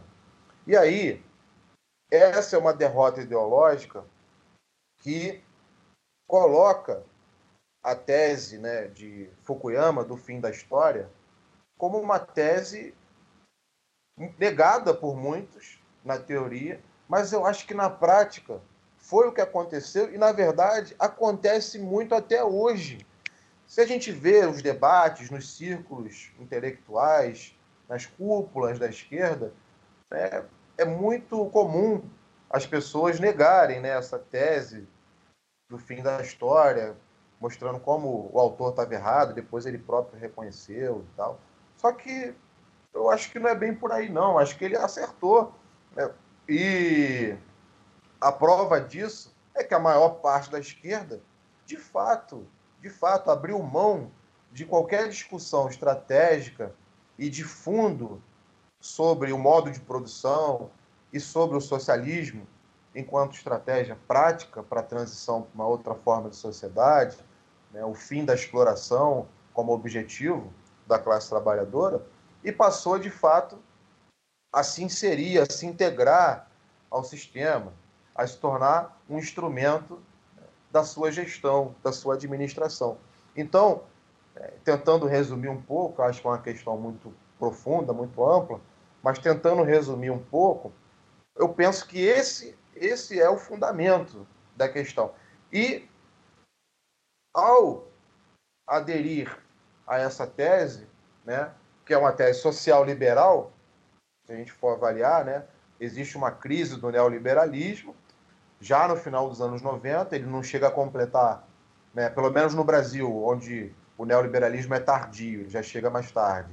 Ele não consegue completar sequer uma década sem já acumular um grande desgaste, e aí por aqui cai muito bem, cai como uma luva o social-liberalismo, que é a guinada né, do neoliberalismo com a sua versão né, mais light, a sua versão mais à esquerda, que combate, na verdade, não só não abraça a questão do socialismo, como o combate na prática, se torna um eficiente meio para evitá-lo. Né? E ao colocar esse debate, eu estou acostumado a ver muitas reações, né? Na, reações até emocionais. Bom, mas qual seria a alternativa? É muito fácil só criticar, né? Vocês são sempre só na teoria. Eu chamo a atenção, não, não é um debate moral.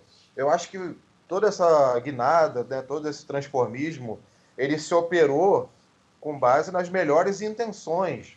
Não, lógico que tinha muito mau caráter né, nas cúpulas aí da esquerda, vendidos, etc. Mas eu insisto que não é uma questão moral. Eu acho que muita gente, de fato, nos anos 90, e alguns até hoje, né, acreditam que o socialismo é uma impossibilidade, é um sonho, é uma utopia. Alguns diriam até que é autoritário, né?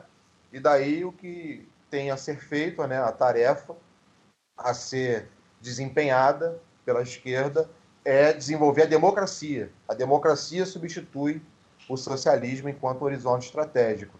E aí você tem, né, grosso modo, simplificando muito, dois tipos de esquerda. Né? A esquerda que caminha para a democracia como objetivo estratégico e a esquerda que insiste na tese do socialismo. Né? É, também alguns chamam de nova esquerda e velha esquerda. E aí, se ser velha esquerda é defender o socialismo, eu sou velha esquerda com muito orgulho, tem problema nenhum. Só completando aqui a informação que eu dei, né? Foi a eleição de 1947, na verdade, o PCB fez 18 vereadores, que era a maior bancada da, da Câmara Municipal do Rio na época.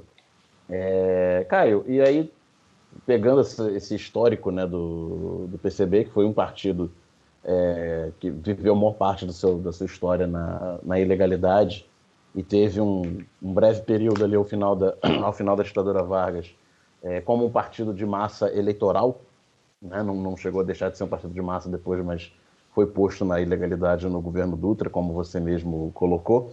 E como é que é hoje participar dessa, da tentativa de reconstrução do, do partido enquanto, enquanto um, um, um partido que influa no, no debate político é, brasileiro e, e, volte a e talvez volte a ser né, um, um partido de massa e relevante no debate.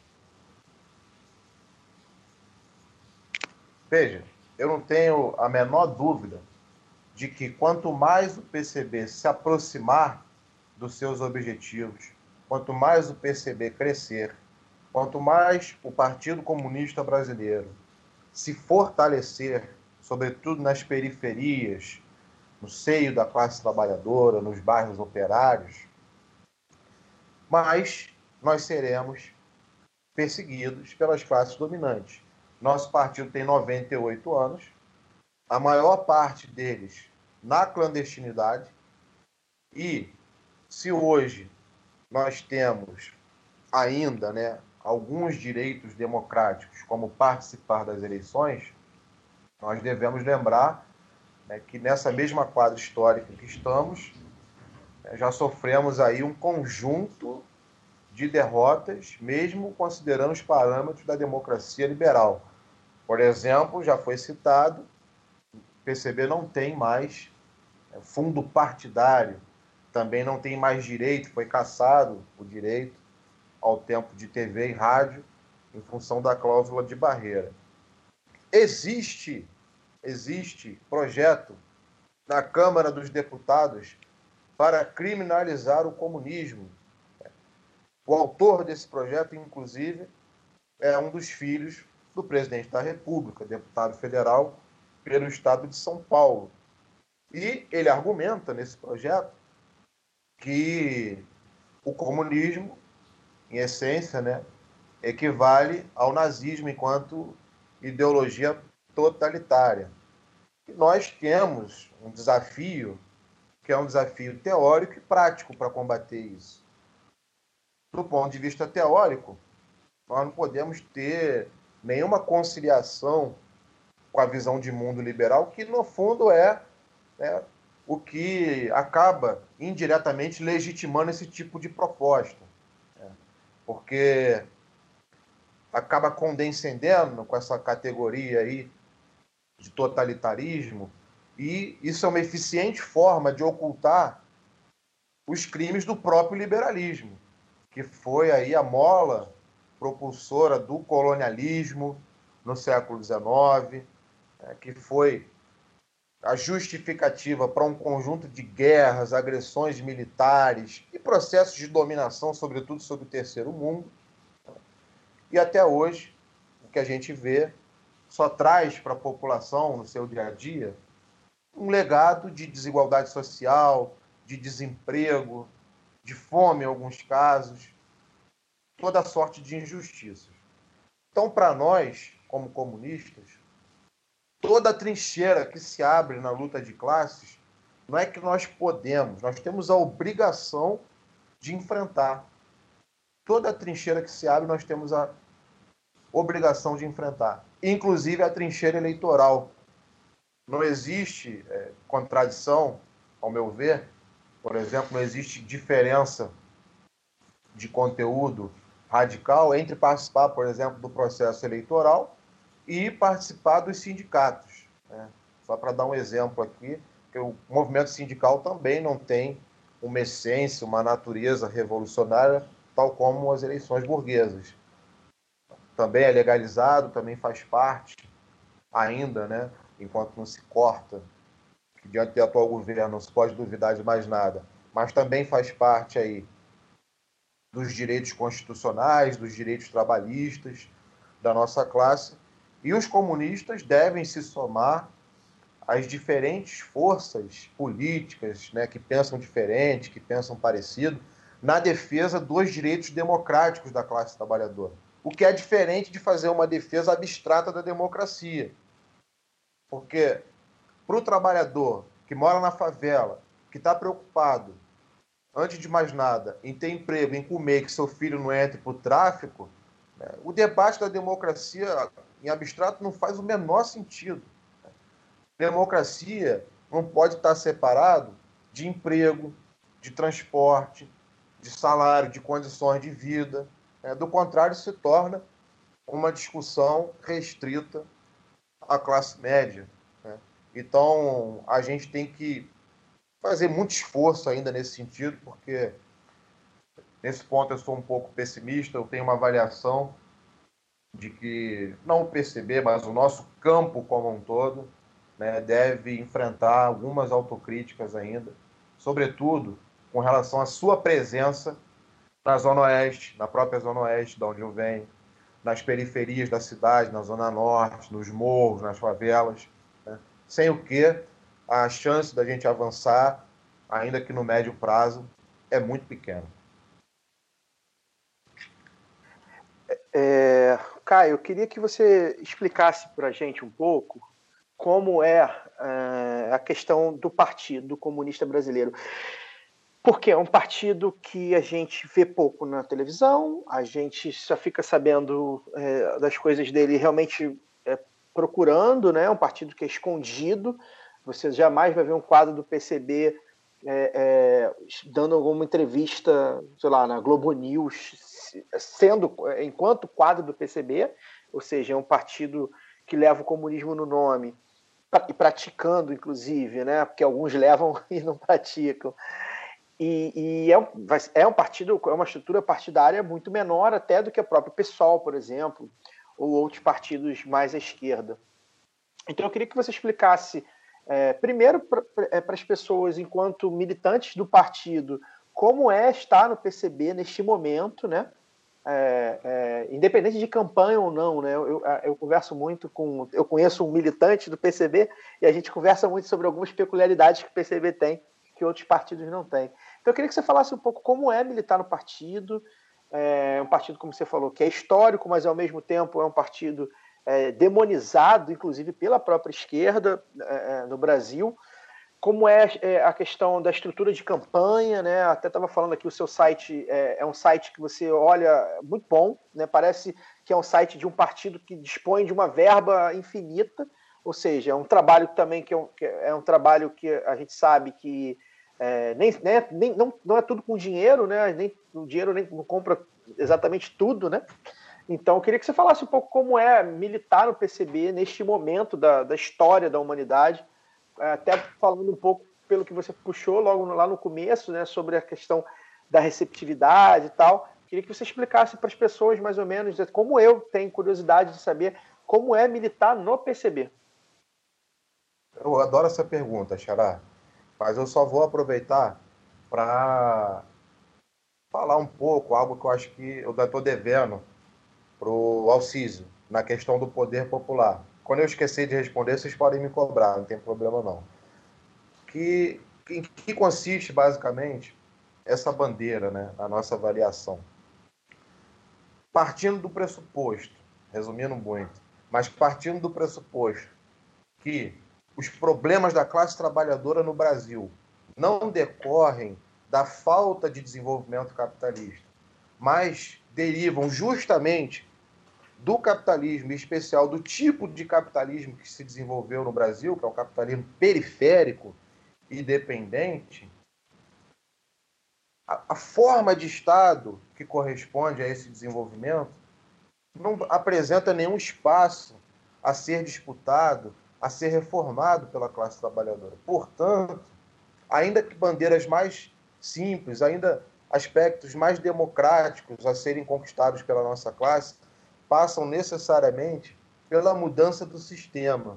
E é nesse sentido que, para nós, um mandato comunista não é um mandato para tentar contribuir com a gestão da ordem, com a melhoria do sistema, com o alargamento da democracia.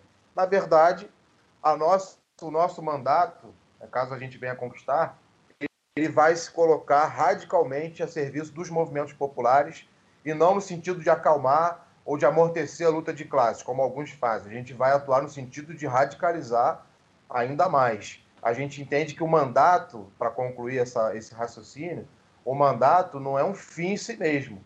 Ele só faz sentido se ele for um meio. Um meio para uma causa que passa não só por dentro, mas principalmente por fora da Câmara dos Vereadores e de outros espaços do parlamento burguês. E aí, voltando para a sua pergunta, como é militar no PCB? Eu disse que eu adoro essa pergunta porque é uma excelente oportunidade de desfazer um conjunto de mitos que existem em relação ao partido. O primeiro deles é uma ideia falsa, por sinal, de que o PCB é um partido autoritário. Né?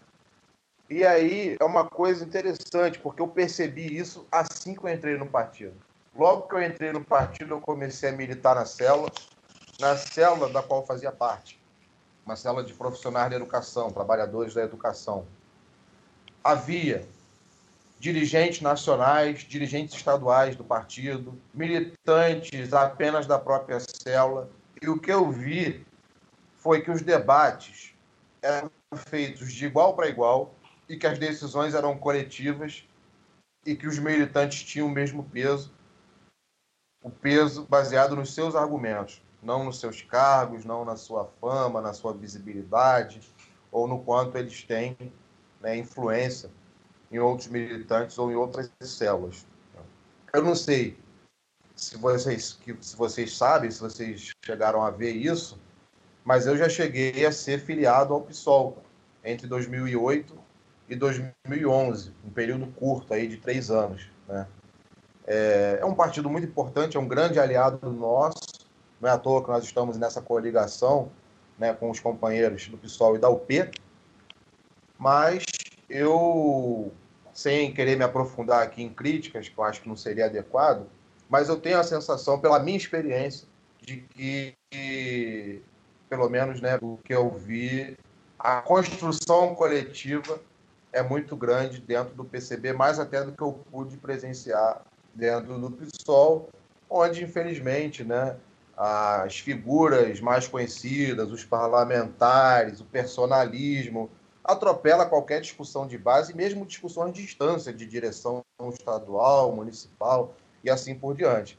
Né? Eu acho que é um, insisto, é uma organização muito importante, necessária nessa conjuntura, é e continuará sendo um grande aliado, mas eu me reservo o direito de fraternalmente apresentar essa crítica e dizer que no PCB né, nós temos um método de funcionamento bastante coletivo em que a militância discute o dia a dia do partido nas células e discute também no Congresso Nacional, que é a instância máxima do partido, que está acima do Comitê Central, ao qual o Comitê Central se submete. Né?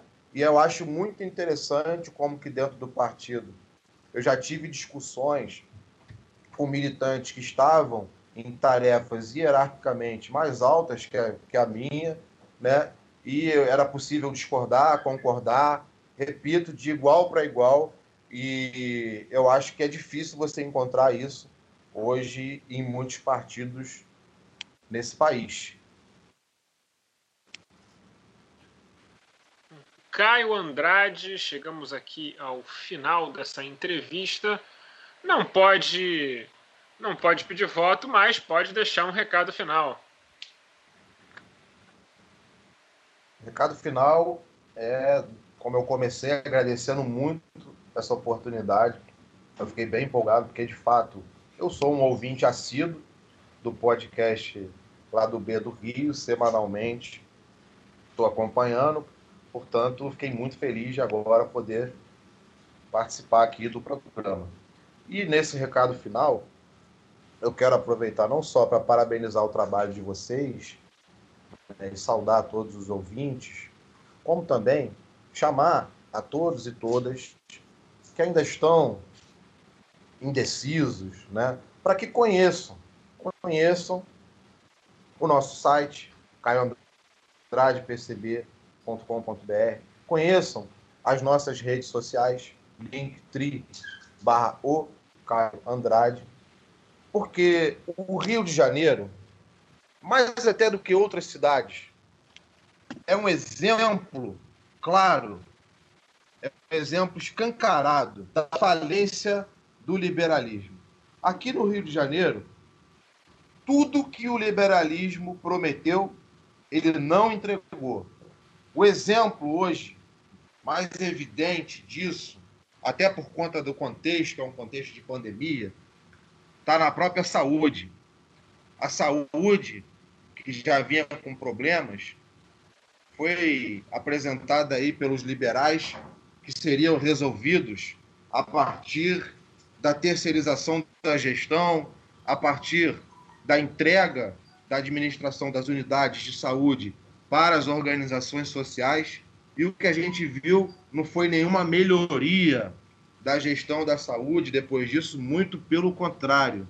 O que a gente observou foi que os serviços pioraram, as condições de trabalho dos profissionais, dos trabalhadores da saúde pioraram, a corrupção aumentou, ou seja, aquilo que foi prometido não só não foi cumprido, como deu no resultado oposto. Esse tipo de mentalidade, esse tipo de projeto político e projeto de cidade também vem sendo implementado em alguns setores da educação, que é da onde eu venho. Eu sou professor da rede pública e eu percebo é, de perto como é a realidade da terceirização dos trabalhadores das portarias, das escolas, das cozinheiras, das merendeiras, que chegam a, a ficar com três, quatro meses de salários atrasados, num, num serviço que acaba saindo mais caro e que também envolve mais processos de corrupção de empresas que depois acabam apoiando financeiramente, através de laranjas, os próprios candidatos que depois são eleitos e beneficiam esses grupos né, nas suas gestões. Empresas que abrem falência num ano, mudam de nome, contratam depois os mesmos funcionários para fugir, para driblar a legislação trabalhista, não garantir férias, não garantir décimo terceiro, aumentando a exploração. Então, me parece que nesse cenário, a moderação cada vez mais é o caminho da derrota. É o caminho da vitória, como saiu um artigo recentemente, é a radicalização. E aí eu quero saudar nosso companheiro Guilherme Boulos, em São Paulo, que tem chance de ir para o segundo turno, e principalmente sem abaixar as nossas bandeiras. É a mesma saudação que eu quero deixar aqui para nossa companheira Renata Souza, do PSOL, para que vem cumprindo um papel essencial de representar essa coligação no município do Rio, da mesma forma, sem abaixar nossas bandeiras, representando o povo da favela, as mulheres, em especial a nossa classe, que é a classe trabalhadora. Então, se você está cansado de enganadores, de mentirosos, se você está cansado de falsos moralistas, falsos cristãos. Conheça, conheça nossas redes sociais, acompanhe, entenda o que propõe o Partido Comunista Brasileiro, não só para as eleições, mas para a cidade como um todo. A gente não está apresentando um programa meramente eleitoral, a gente está apresentando um programa de lutas que passa por esse momento, mas que continua para além dele. E para isso é essencial que todos e todas que estão indignados contra esse sistema, que estão indignados contra a injustiça e a desigualdade que campeia para essa cidade, reclame, lamente, mas vá além da reclamação e da lamentação. Se organize, se organize e lute coletivamente. Então, eu espero que o PCB possa ser uma das alternativas para quem está procurando um espaço para se organizar, junto também com os nossos aliados, com o nosso campo político, que deve seguir aí na sua unidade, na diversidade, discutindo as suas diferenças sem perder de vista né, que os pontos de convergência, os pontos em comum, são muito mais relevantes, são muito maiores do que as eventuais diferenças que possamos ter. Muito obrigado a todos e aí eu vou terminar com o meu chavão aqui, PC Beijos.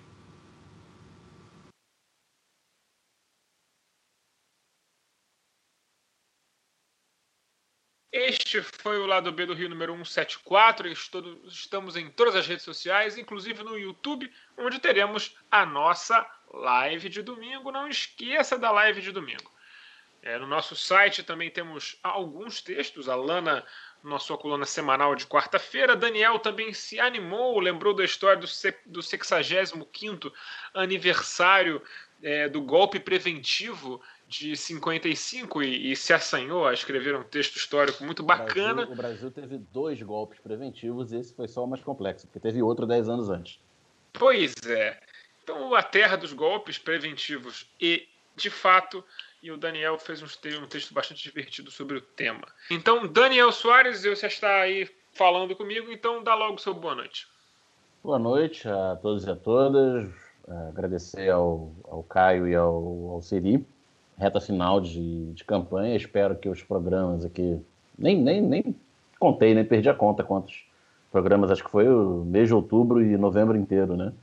É, espero que esses programas especiais eleitorais tenham ajudado a, as pessoas a conhecer é, melhor a, as propostas do, de vários candidatos e outros candidatos e outras candidatas que já passaram aqui pelo programa no, nos últimos anos. A gente subiu a, as entrevistas nas redes sociais para para a gente saber mais né, da, da, do que pensa cada candidato, porque é, campanha de vereador pela televisão é, é, impraticável, né? O cara lá durante cinco segundos fala o nome, o número, quando aparece, principalmente do, dos partidos de esquerda que tem menos tempo de, de TV, e, e a rede social a pessoa acaba falando muito, fazendo propaganda, né? Então aqui a gente faz com que a pessoa desenvolva melhor a partir de, de, de perguntas estruturadas.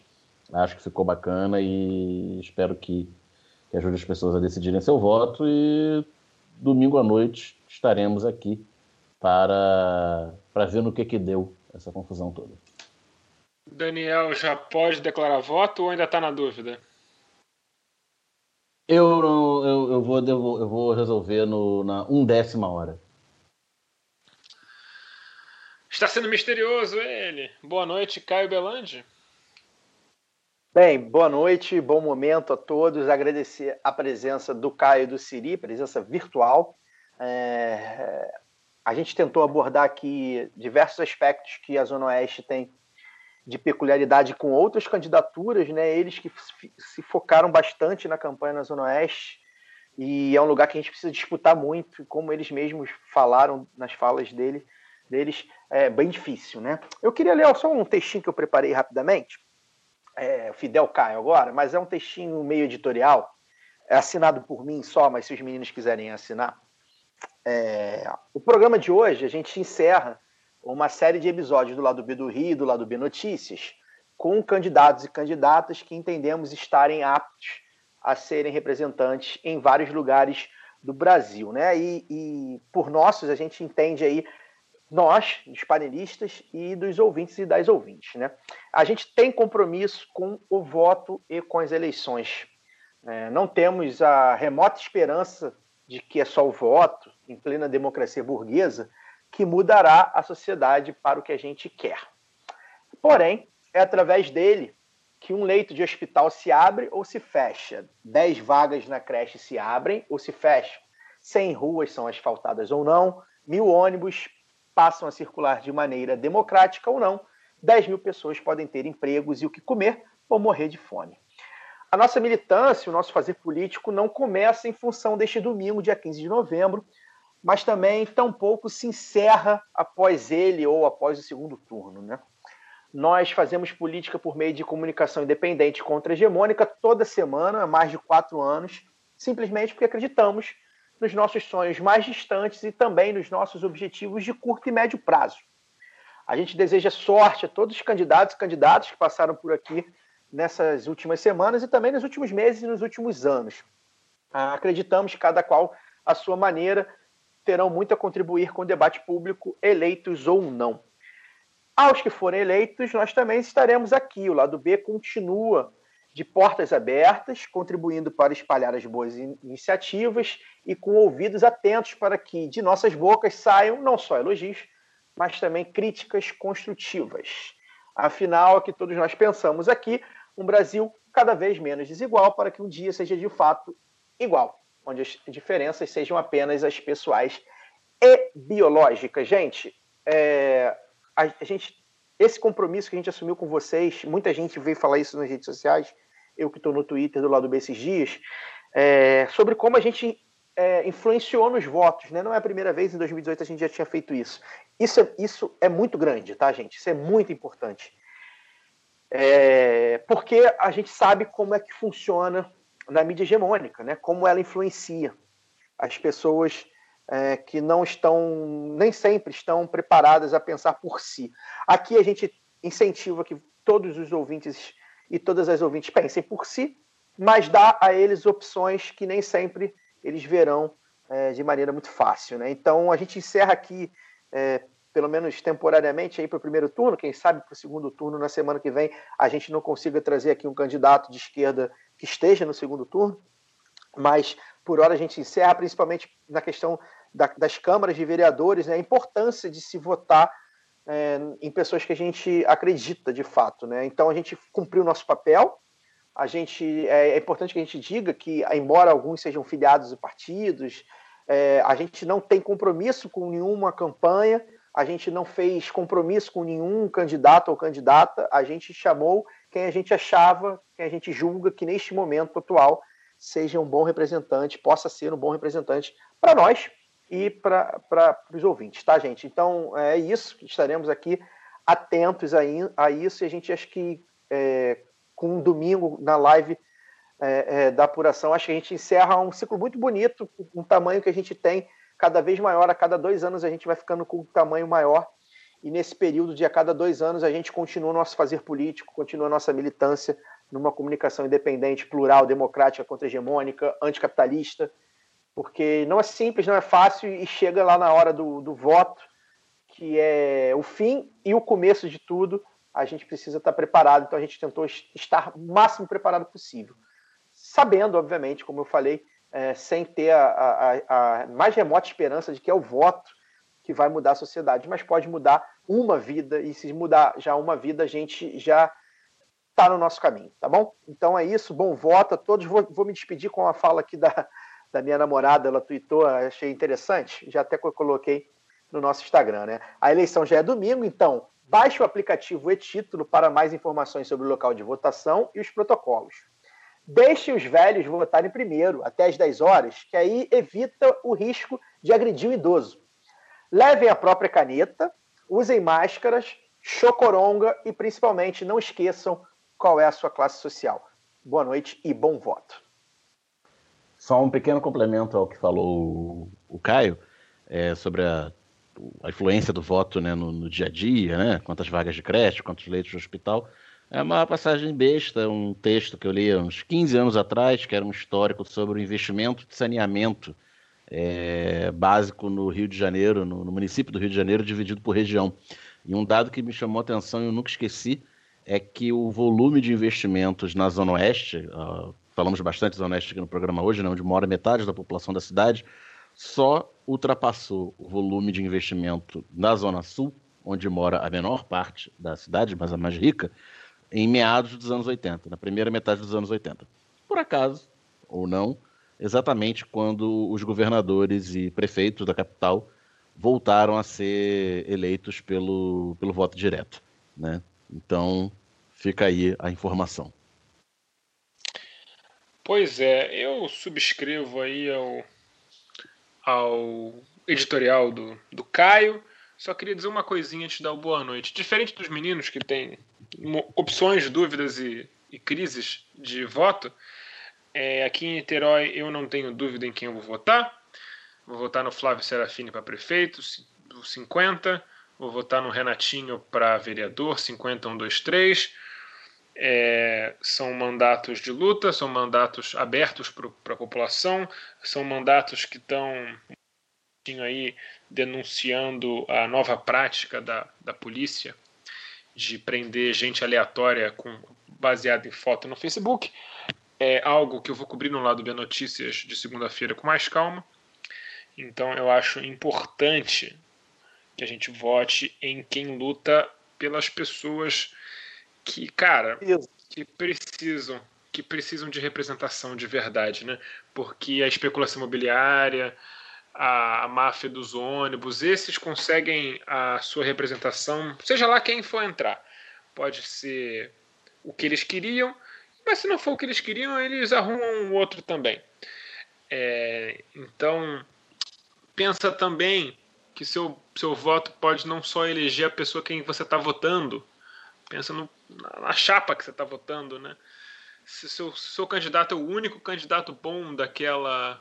Com, com o fim da coligação. Daquela legenda. É, o fim da coligação proporcional tá mais fácil saber isso, né?